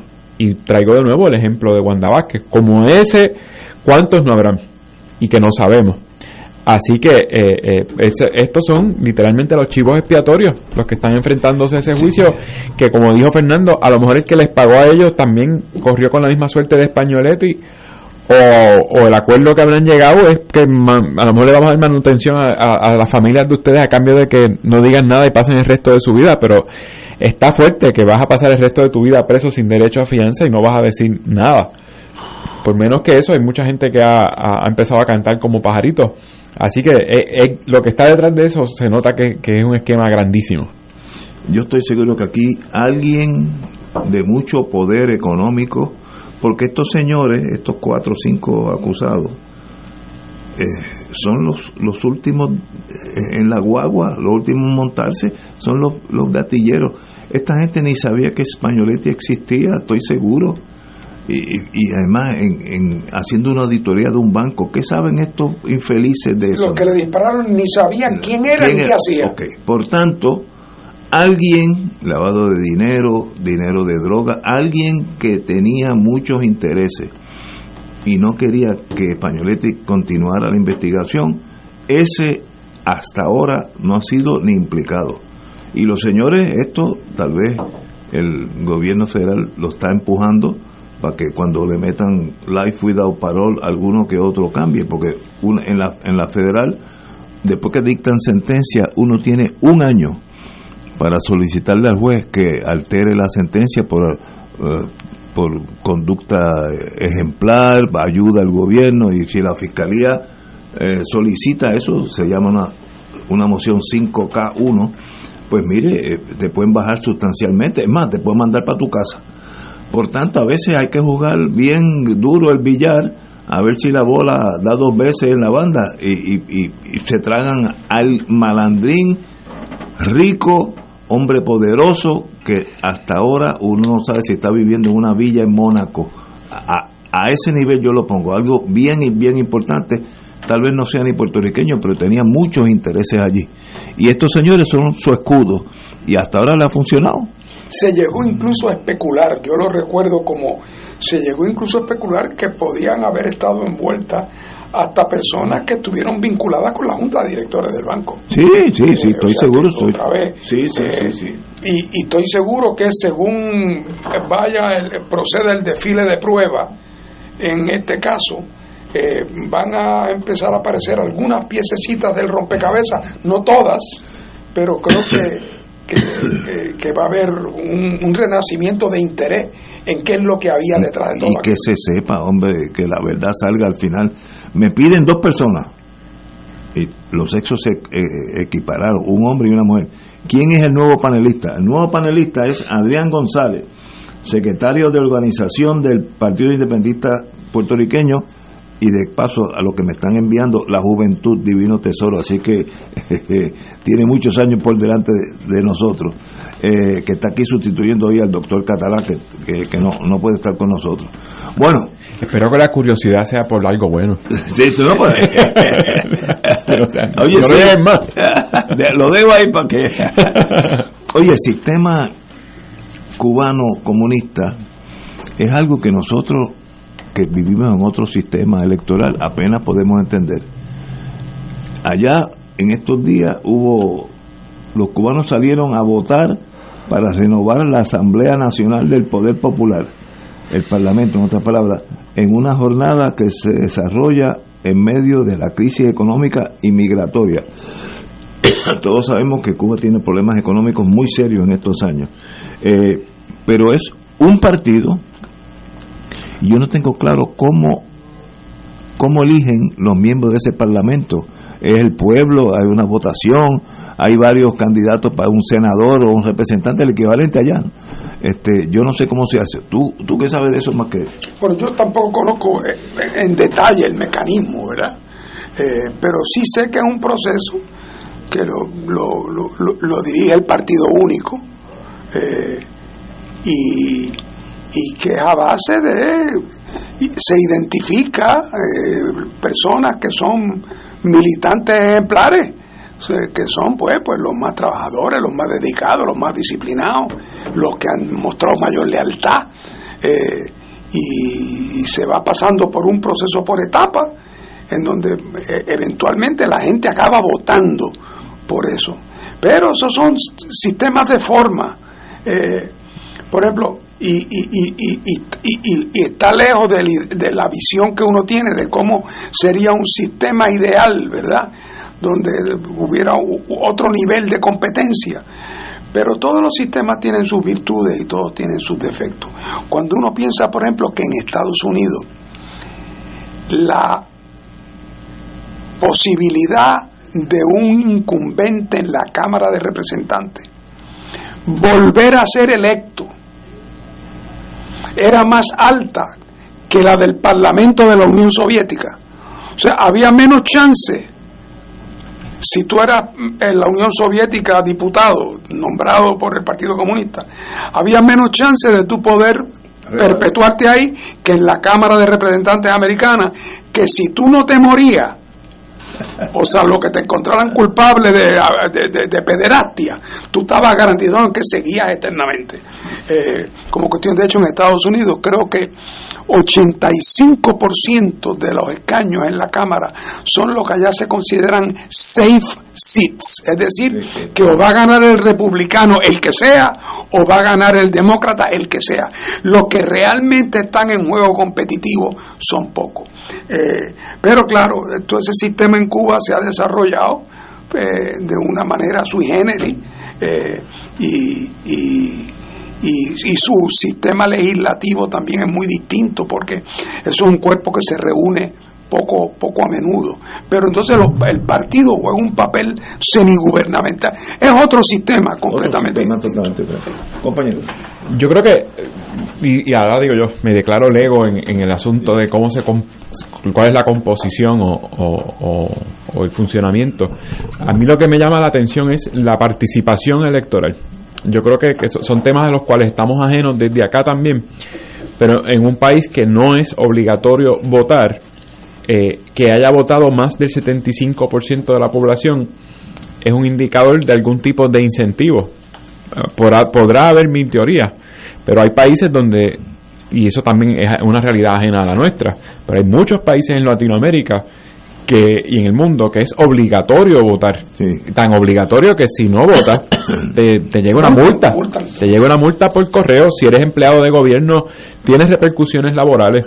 Y aún existiendo esa, esa, esas imposiciones, eh, la, la participación suele ser baja y que, que, que, ese no sea el caso de Cuba, a mí me llamó muchísimo la atención por las razones que sean. Que acá no, mm, mm, todo es teoría, ¿verdad? Desde el lado de acá. Pero que haya un 75, 76 creo que era por ciento de participación, me repito, me llama mucho la atención porque no es obligatorio. Igual que aquí que no es obligatorio, pero la participación, bueno, antes era bastante alta. Eso es un tema también que, que, que, coge un programa completo. ¿Por qué ha disminuido tanto la participación electoral aquí?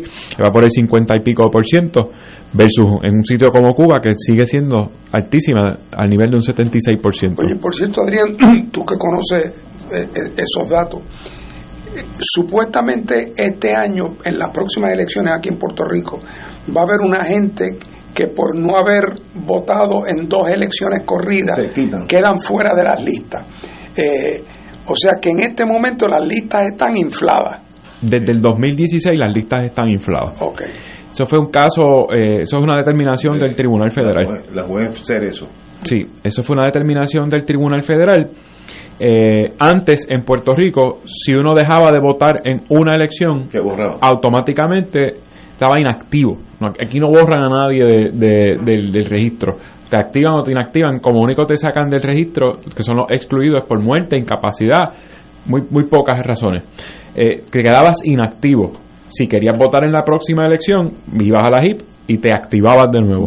Eh, desde que está esa determinación, si uno deja de votar en una elección, eh, Eh, ese es por la casa. Para explicarlo de la forma más sencilla posible. Sigues en la lista. Sigue, sigues activo. Eh, Puedes ausentarte una, una vez, vez y puedes volver a votar sin tener que sin ir a tener ni que reactivarse. inscribirte ni reactivarte. Si te, si te ausentas dos veces, entonces eh, te, te inactivan en el registro de electores. El, el registro más inflado que estuvo fue el del 2016 porque la, la determinación del tribunal fue tan cercana a las elecciones que le dieron, le dieron la oportunidad a los que no habían votado ni en el 2008 ni en el 2012. Y ese sí que estuvo bien inflado. Pero ya en el 2020 eh, se, se, se, se vio la, el ruling del tribunal como era. Si no habías votado en el 2016, podías votar en el 20. Ahora, los que no votaron ni en el 16 ni en el 20, si no se activan, no pueden votar en el 24. Así que tú crees que de cara al 24, nuestro número real de electores hábiles para votar, ¿por dónde va a rondar? Bueno, ci- ciertamente en, en mucho menos de lo que de lo que el, el, el, el- padrón, como se llama, ¿verdad? El registro electoral dice en un millón ochocientos mil es como trescientos mil por encima de lo que de verdad es.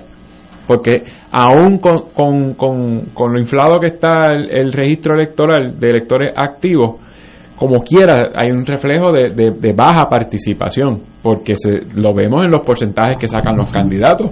Ah, Un candidato que antes obtenía 10% en el Senado tenía más de 100 mil votos. Además, Ahora tienen 50 pero, mil y entran entre los 11. Los que se fueron después de María, que no votaron en el 20 porque no estaban aquí. Todavía están ahí. Esos están todavía en la lista Sí, eh, y pueden votar en el 24. y pueden votar en el 20. Pero lo que quiere decir es que si están fuera, si son de los que se quedaron fuera, pues eso eh, este, va a ir a- y, y habrá algunos que han vuelto, pero otros no, han vuelto. La gran mayoría se- se- que emigró se quedó afuera. Claro. Yo, yo lo veo con mis cuatro hijos. Sí, claro. Ninguno regresó. O sea, todos se- ¿Será qué? echaron raíces, echaron raíces y siguieron por allá. Pero están en las listas. Por eso que yo, yo creo que, bueno, esta, esta elección nos dejará saber más certeramente cuántos de verdad están así- así es la votando. Ahora, lo que yo creo que es que hay un gran número de personas no inscritas, no registradas como, como electores, sobre todo los jóvenes. Bueno, claro, pero eso también, eh, ahí entra la ley nueva. Bajo la ley vieja, la que estuvo vigente hasta, hasta, el, hasta el 2020, la comisión tenía una obligación legal, estaba en el artículo 6 de la ley electoral anterior, del código electoral anterior, de inscribir en escuelas y en universidades al año siguiente de las elecciones. Pues ya no lo están haciendo. No, porque ya no, ya no es obligatorio. El Ah, PNP quitó eso de la ley. el PNP quitó eso de la ley y nuestro comisionado publicó una estadística hace un mes que al 31 de enero habían eh, a- al 31 de de enero de ahora del 2023 solamente se han inscrito 27 mil nuevos electores cuando comparamos esta época con hace cuatro años cuando estaba vigente la otra ley la cifra era el doble o sea que ahora hay menos población, pero hace cuatro años, para esta misma fecha, se habían inscrito 40 más de casi 50 mil eh, electores nuevos, que esos son jóvenes de escuela que van a tener 18 el día de las elecciones o universitarios que ya tienen 18 pero no votaron en las anteriores o no estaban inscritos. Así que eh, eh, su, su percepción es correcta, pero el, el cambio en la ley ha jugado un papel fundamental Sí, en que no haya tantos electores nuevos inscritos.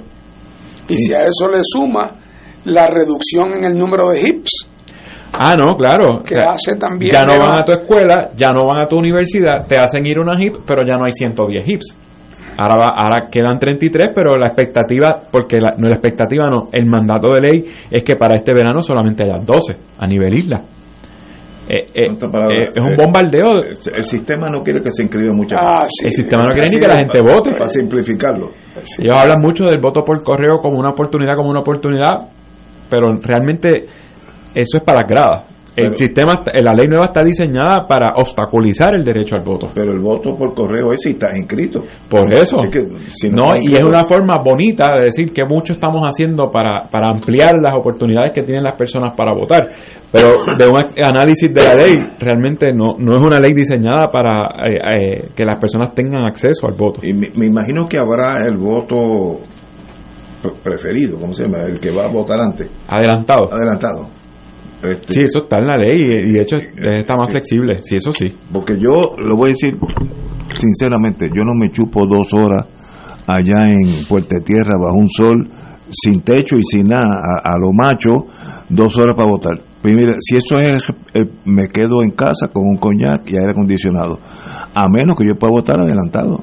Porque yo no, no, yo no vuelvo, a- voy a tener cuatro años más, literalmente, cuatro años más, y la última vez se me hizo difícil votar.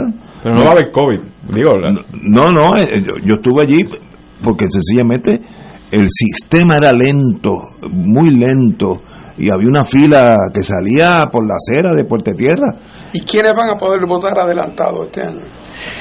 Bueno, los viejitos como nosotros. Eh, en teoría, eh, las flexibilizaciones que hubo para las elecciones fueron por el COVID. Ah, que eh, eh, lo bajó a 55. Eh, los que podían votar adelantado porque habían distintas Pero- instancias que la ley no contemplaba, como por ejemplo una elección aparte. y para la próxima.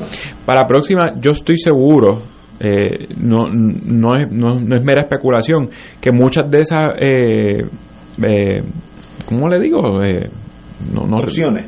Que muchas de esas opciones que no estaban en la ley, pero que la comisión adoptó por reglamento por motivo del COVID, se van a quedar, porque es que ahora digo yo, eh, una vez conceden algo es difícil quitarlo. En el caso de, de las personas mayores de, de cierta edad, ¿por qué le vas a quitar la oportunidad de poder votar desde su casa? A menos que se pueda hacer el argumento que alguna de esas de esos métodos o las circunstancias en que se desarrollan eh, pueden poner en peligro eh, la secretividad del voto o la precisión del voto, eh, que es siempre la gran preocupación. la ventaja siempre ha habido la preocupación de que, de que en el caso del voto por correo de que el pobre viejito, los hijos le llenan Sí, la papeleta sí. y la echan y, Y es y el, y el viejito ni se entera. Es muy Eh, pero entonces para eso tiene que ir una gente a tu casa y entonces, pero ¿qué pasa? Que entonces el, el, el del PNP pone todos los pone todas las visitas un sábado por la mañana porque como está lleno de tiene está lleno de empleados del PNP pues entonces resulta que quien único está en la casa con el viejito es el del PNP porque los otros partidos no tienen suficiente gente. Eh, así No, que hay que hay que estar muy atento hay que estar muy atento. Igual la logística interna de la comisión ya no es como antes, que, que los partidos diseñaban la elección. Los partidos ahora entran casi al día del evento, pero todos los asuntos internos son empleados de la confianza del presidente y por el nuevo diseño de la ley, el presidente es como cualquier jefe de agencia de la confianza del partido de gobierno. Creo que las cosas se deben llamar por su nombre y ese es uno de los grandes defectos también de la ley nueva. La comisión se ha convertido en una agencia de gobierno y no hay ninguna intención, aunque los populares dijeron que iban a cambiarla, a derogarla y a restituir, no han restituido nada, al contrario, están locos por formar parte de, de esa agencia e, e influir de cierta forma eh, lo que es el diseño de las elecciones, que por 40 años aquí no fue un problema Yo el que los partidos siempre estuvieran en la comisión. La gente se quejaba de cómo era antes la cosa, que eran los tres partidos y que los tres partidos y que los tres partidos. Y yo decía, mira, tú sabes lo único peor que que sean tres partidos, que sean nada más que uno. Y así estamos ahora. Antes habían tres vicepresidentes, uno de cada partido, que, que, que su- sus funciones eran eh, era un híbrido entre las funciones de los partidos y las funciones administrativas. Porque, por ejemplo, uno de los vicepresidentes asistía al presidente en el diseño del voto adelantado. Eso ya no existe. O sea que, aunque era un partido, pero no era el mismo partido del presidente. Y además, los empleados que le respondían a ese vicepresidente eran de los tres partidos. Así que era, era, era un rol. Había pesos y Había contrapesos pesos y contrapesos. Por eso era un sistema, por eso los resultados eran confiables. Aquí nunca se cuestionó, hasta las elecciones pasadas, la veracidad o el rigor que hubo al momento de celebrar una elección, porque todo el mundo sabía que se estaban velando las espaldas allí. Ahora era difícil, y en ese coliseo Roberto Clemente, menos mal que había cinco partidos. Cada vez que se, le se, trataba de hacer un, planteamiento, los comisionados, cada cual daba su versión, y el pueblo tenía cierta certeza de lo que estaba pasando allá adentro, pero imagínense que en ese coliseo hubiese estado el mundo solo con, la- con, la- con los 600 mil papeletas. No iba a haber certeza de nada, de que se hizo trampa. Esa era la certeza que iba a tener la gente, aunque no fuera cierto, pero esa era la certeza que iba a haber. Pero eso es bien importante para el pueblo que tengamos certeza de quién ganó, el que sea. Yo sé que ganó el PIB, bueno, yo sé que ganó, pues bien. Ahora, cuidado cuando la gente dice, espérate, yo gané, pero pero perdí por burocracia. Eh, eso es deteriorando el sistema hasta que un día explota. Así que con eso hay que tener... La búsqueda de la ventajería por parte de un partido lo que hace que le acaba quitando credibilidad al sistema, incluso si ese mismo partido hubiera ganado legítimamente, al ganar en, una circunstancia como esa, pues empieza la duda, ¿verdad? Eh, eso es... Vamos, vamos a una pausa, amigos, y regresamos con Fuego Cruzado. Esto es Fuego Cruzado por Radio Paz 810 AM. Radio Paz 810 AM, en su misión evangelizadora, te invita al viaje Ruta Divina Misericordia, Santuarios Medjugorje y Padre Pío, del 1 al 18 de agosto del 2023. Visitaremos Polonia, Croacia, Italia, Austria, República Checa y Hungría. La ruta incluye entre las ciudades más importantes Varsovia, Cracovia, Guadovice, ciudad natal de San Juan Pablo II, Praga, Viena, Budapest, San Giovanni Rotondo y Roma, con visitas a catedrales, santuarios y museos. En Roma, visita a los museos del Vaticano, Coliseo Rumano, entre otros lugares importantes. El viaje incluye pasaje vía Iberia, hoteles cuatro estrellas, todos desayunos, algunos almuerzos y cenas, servicio privado de autobús, impuestos y cargos hoteleros. Viaje Radio Paz, Ruta Divina Misericordia, Santuarios Medjugorje y Padre Pío. Información Cultul Travel 787-569-2901 y 787-454-2025. Espacios limitados. Nos reservamos el derecho de admisión. Ciertas restricciones aplican. Cult Tour Travel, licencia 152AV90. Primera reunión de orientación el sábado 22 de abril a las 11 de la mañana en el Salón Parroquial de la Iglesia Madre Cabrini, calle Encarnación, número 1564, Caparra Heights, San Juan, cerca de la Escuela Gabriela Mistral en la Avenida Central. Fuego Cruzado está contigo en todo Puerto Rico.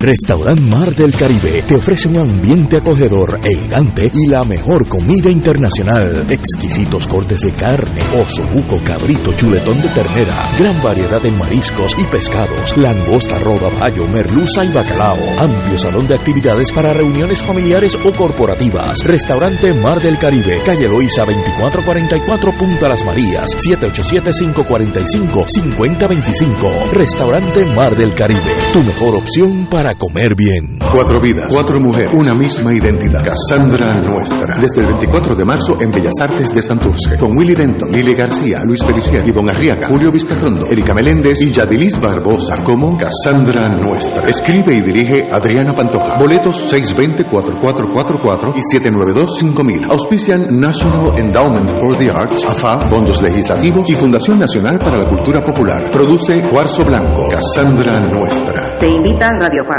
A través de nuestra programación, desde temprano, te unimos al Creador con la Misa de la Aurora. Gracias Radio Paz por llevarnos la palabra de nuestro Señor a diario. Solución a tus problemas. Mi auto tiene un ruido. Voz a tus sentimientos. Yo vivo solo y soy mayor. Y ponemos alegría en tu alma. Gracias por ser la mejor compañía. Siempre estoy con Radio Paz. En el mes nacional de la radio, llamamos a tu corazón porque Radio Paz se sostiene con tus donativos. Nuestra emisora católica es un faro de verdad, amor y generosidad. Esperamos tu llamada del 8 al 12 de mayo del 2023. Podrás contribuir a través del ATH móvil de Radio Paz. Contamos con tu generosidad. Tú eres nuestro embajador y respaldo para que este mensaje de fe y esperanza siga en el aire. Esta es Radio Paz 810 y le hablamos a tu corazón. El movimiento de retiros parroquiales Juan 23 le invita a la nueva temporada de su programa De Colores con Juan 23. De lo que abunda el corazón son tus redes. Lucas 6, 45. De, de Colores con Juan 23. Todos los lunes desde las 7 y 30 de la noche por Radio Paz 810 AM, Radio Paz 810.com y por Facebook Live del Movimiento Juan 23 de la Arquidiócesis de San Juan. Y ahora continúa Fuego Cruzado.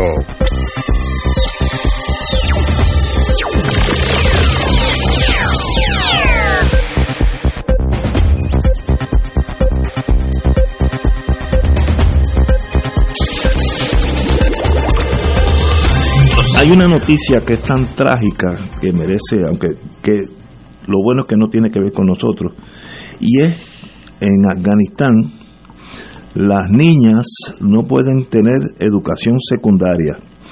Pero más allá de eso, ha habido tres instancias donde la comida que le mandan a la, a la escuela pública va envenenada porque los extremistas piensan que la mujer no debe educarse ni aprender a escribir ni a leer.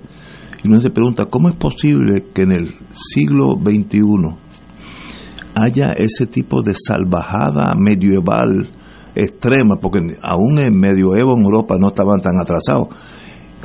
El, el mundo civilizado, que somos nosotros, Europa, Estados Unidos, el que tú quieras, Sudamérica, no puede hacer algo y evitar esta tragedia mayúscula de generaciones de mujeres que no van a, saber lo mínimo, analfabetas por, por planificación estatal. No sé cómo, a mí me, me, me, afecta eso tanto, yo tengo, y todos aquí, bueno, no, tú, tú eres muy joven Adrián, pero todos tenemos nietas, imagínate que mi nieta no pudiera estudiar porque se siente porque es mujer yo tengo una que entró ahora a la escuela de, enfermería en, en, Estados Unidos, en, New Hampshire. Eh, pues esa no sería enfermera, punto, porque, porque es mujer. ¿Qué se puede hacer? ¿Para qué están las Naciones Unidas? No, no tengo, no tengo respuesta, pero tengo el dolor de lo que leí, compañero. Bueno, mira, esa es una pregunta, francamente, que ojalá y hubiera tal cosa como una contestación de un botón que uno aprieta, ¿verdad? Eh, eh, y, pero estamos hablando de que el, el, desarrollo de la humanidad es un proceso de desarrollo muy desigual.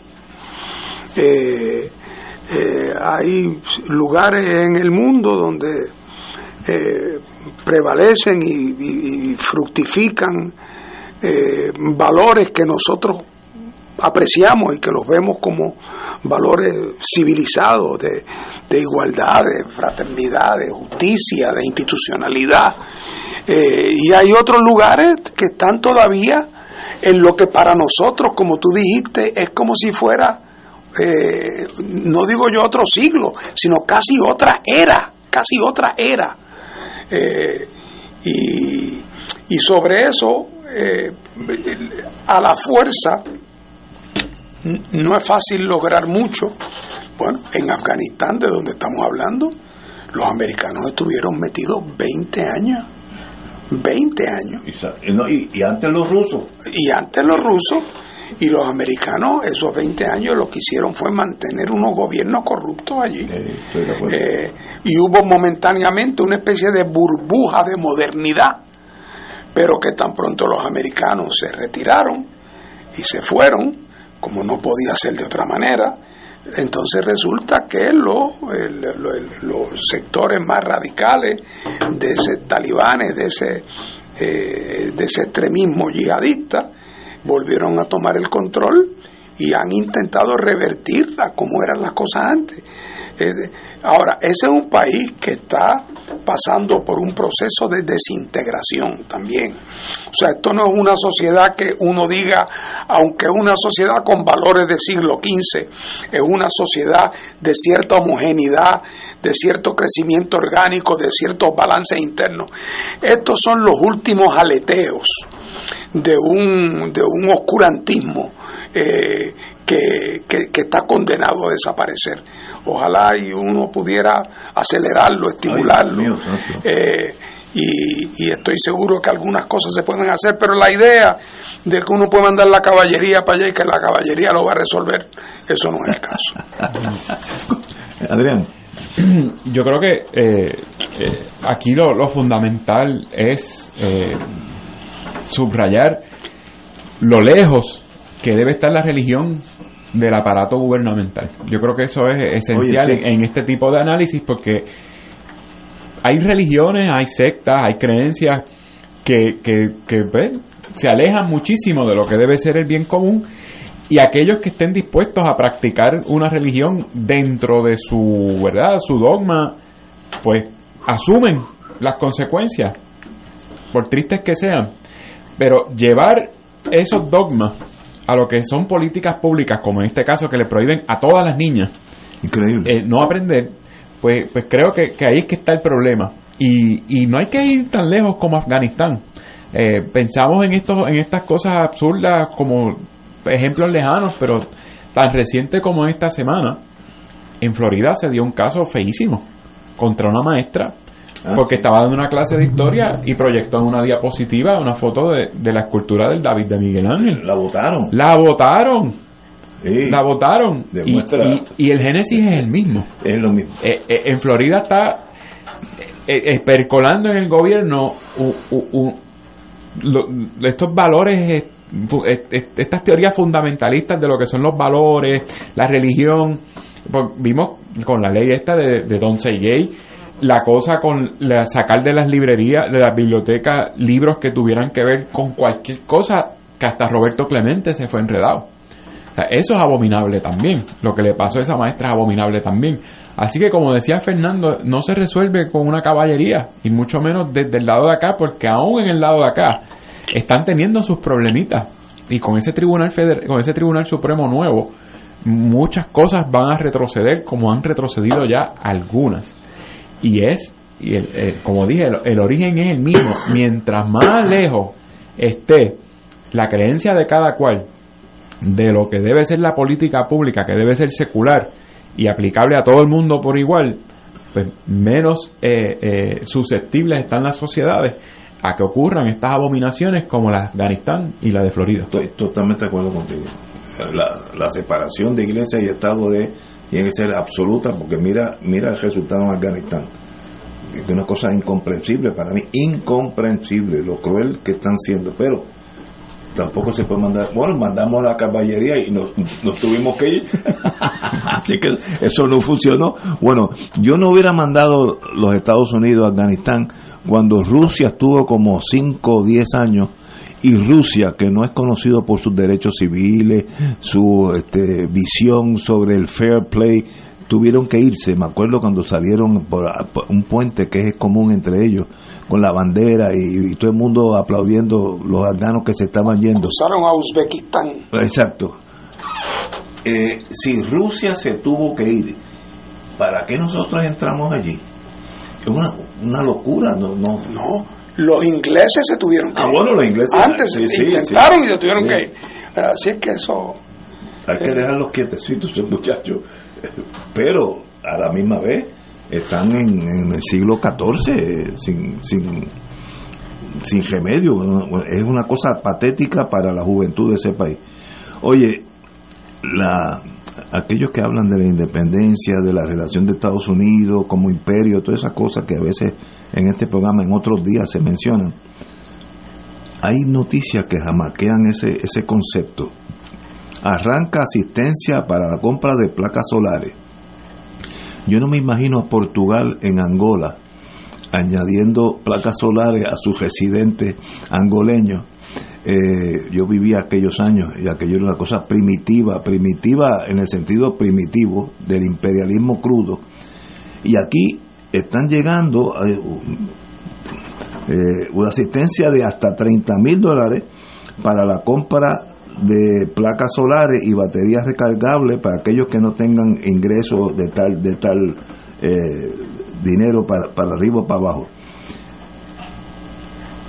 Yo no me explico cómo eso, quién está a cargo de ese dineral que se va a invertir y con qué fin. ¿De verdad es que dependan menos de energía eléctrica o hay un fin político? No sé pero esto no es esto no es Portugal en Angola esto es otra relación donde el imperio es hasta acomodaticio a sus ciudadanos si los miramos como antagonistas unos con los otros esto no es el- el- eh, los franceses en Argelia es otro tipo de si lo quieres mirar como un imperio otro tipo de manejo de ese imperio ¿cómo tú lo ves? Bueno, es otro tipo de manejo del imperio porque no reconoce que lo es. Y por lo tanto, si tú dices los angolanos y Angola es una mera colonia nuestra y nosotros somos superiores a ellos, pues por lo tanto, cuando tú repartes de servicios de salud no tiene que repartirle nada a los de Angola. Le sacaban todo. Eh, madera, ahora, petróleo. si tú dices, nosotros somos unos creyentes en la libertad, en la igualdad, en, la, en los valores democráticos, en la dignidad del ser humano, pues entonces, si vas a utilizar tu fondo para generar programas de asistencia a personas pobres, pues entonces difícilmente puedes discriminar contra los más pobres de todo eso, que son una colonia tuya. Así que por lo tanto los americanos, su retórica, su retórica de que ellos son un país que trata a todo el mundo con igualdad, sumado a otro hecho político que tú no mencionaste. Si hubiera habido un barrio en Lisboa con 300.000 angolanos que tuvieran derecho al voto, los políticos en Lisboa estarían favoreciendo que se extendieran ciertos programas a Angola. eh, ¿verdad? Así es que la combinación, por un lado, los americanos son prisioneros de su propia retórica y aún así se las inventan para decir que son un país democrático. ¿Y, ¿Y por qué le aplican a Puerto Rico las leyes federales sin el consentimiento de los puertorriqueños? Una colonia. Pues claro, pero, pero, ¿y, y, y cómo es posible que el programa de asistencia a los viejitos que no les da, porque no tienen ni para, ni, ni no cualifican ni para el seguro social, o son muy pobres, o muy viejos, o muy ciegos, porque a esos no los trata igual que a los que viven en Estados Unidos, porque son todavía más pobres. Ah, pues ahí también se inventa un argumento. Así que tarde o temprano, pero eso es la, la, la existencia de una eh, de una diáspora puertorriqueña con fuerza política allá. Más la contradicción entre cantarte el paladín de la democracia, pero entonces tratar sistemáticamente distinto. Oye, cuando eres un país que está nadando en dinero, ¿ah? Porque esa es la otra cosa, con unos recursos económicos eh, extraordinarios, pues entonces tienes, tienes una colonia, pues tienes que asumir esa responsabilidad y no lo puedes asumir en términos portugueses, porque los Estados Unidos nunca, nunca describió su rol como el de los portugueses. Eh, pero el resultado neto es que como tú, tú intimas en tu, en tu pregunta, el, eso si no lo administran en Puerto Rico con mucho cuidado. Todavía el señor Oscar Santamaría monta una subsidiaria para montar paneles solares eh, y conseguirá el apoyo entusiasta de varios alcaldes de ambos partidos. Mira, aquí dice, está saliendo ahora en el periódico. Se agotan en menos de una hora los primeros 3.000 boletos para solicitar el vale de placas solares. En una hora se fueron 3.000. Es otra relación, como tú dices, que hay otras condiciones, ¿no? Ciu- Ciudadanía, eh, como tú dices, puertorriqueños viviendo allá con el voto, que es diferente a, a lo que era Portugal. Bueno, Y otra época también, eh, es como decía Fernando, Portugal no tenía ningún problema con decir que Angola era su colonia, ni Francia con decir que Argelia era su colonia. Los que niegan que Puerto Rico es una colonia son los americanos.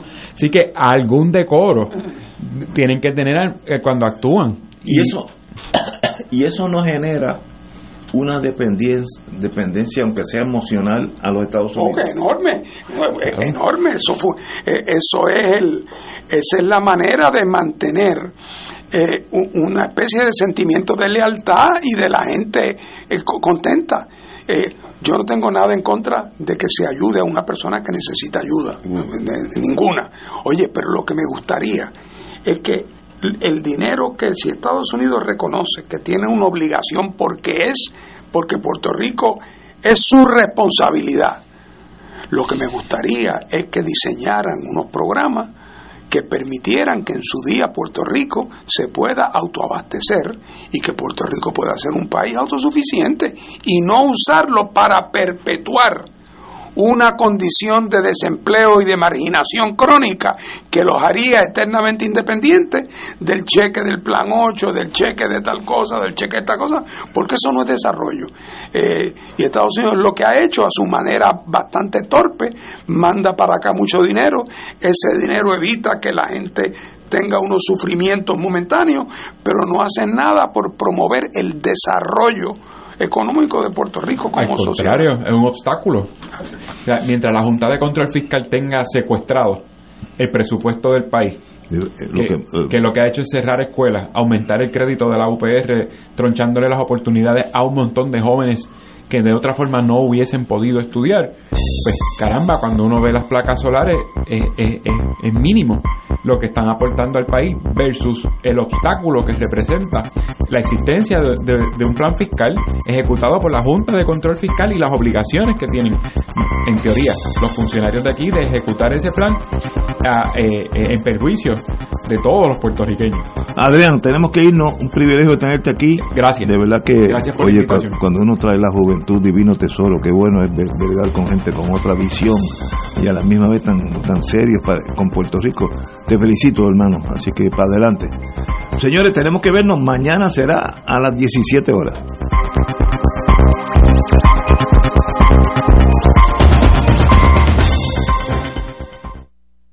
Esta emisora y sus anunciantes no se solidarizan necesariamente con las expresiones vertidas en el programa que acaban de escuchar.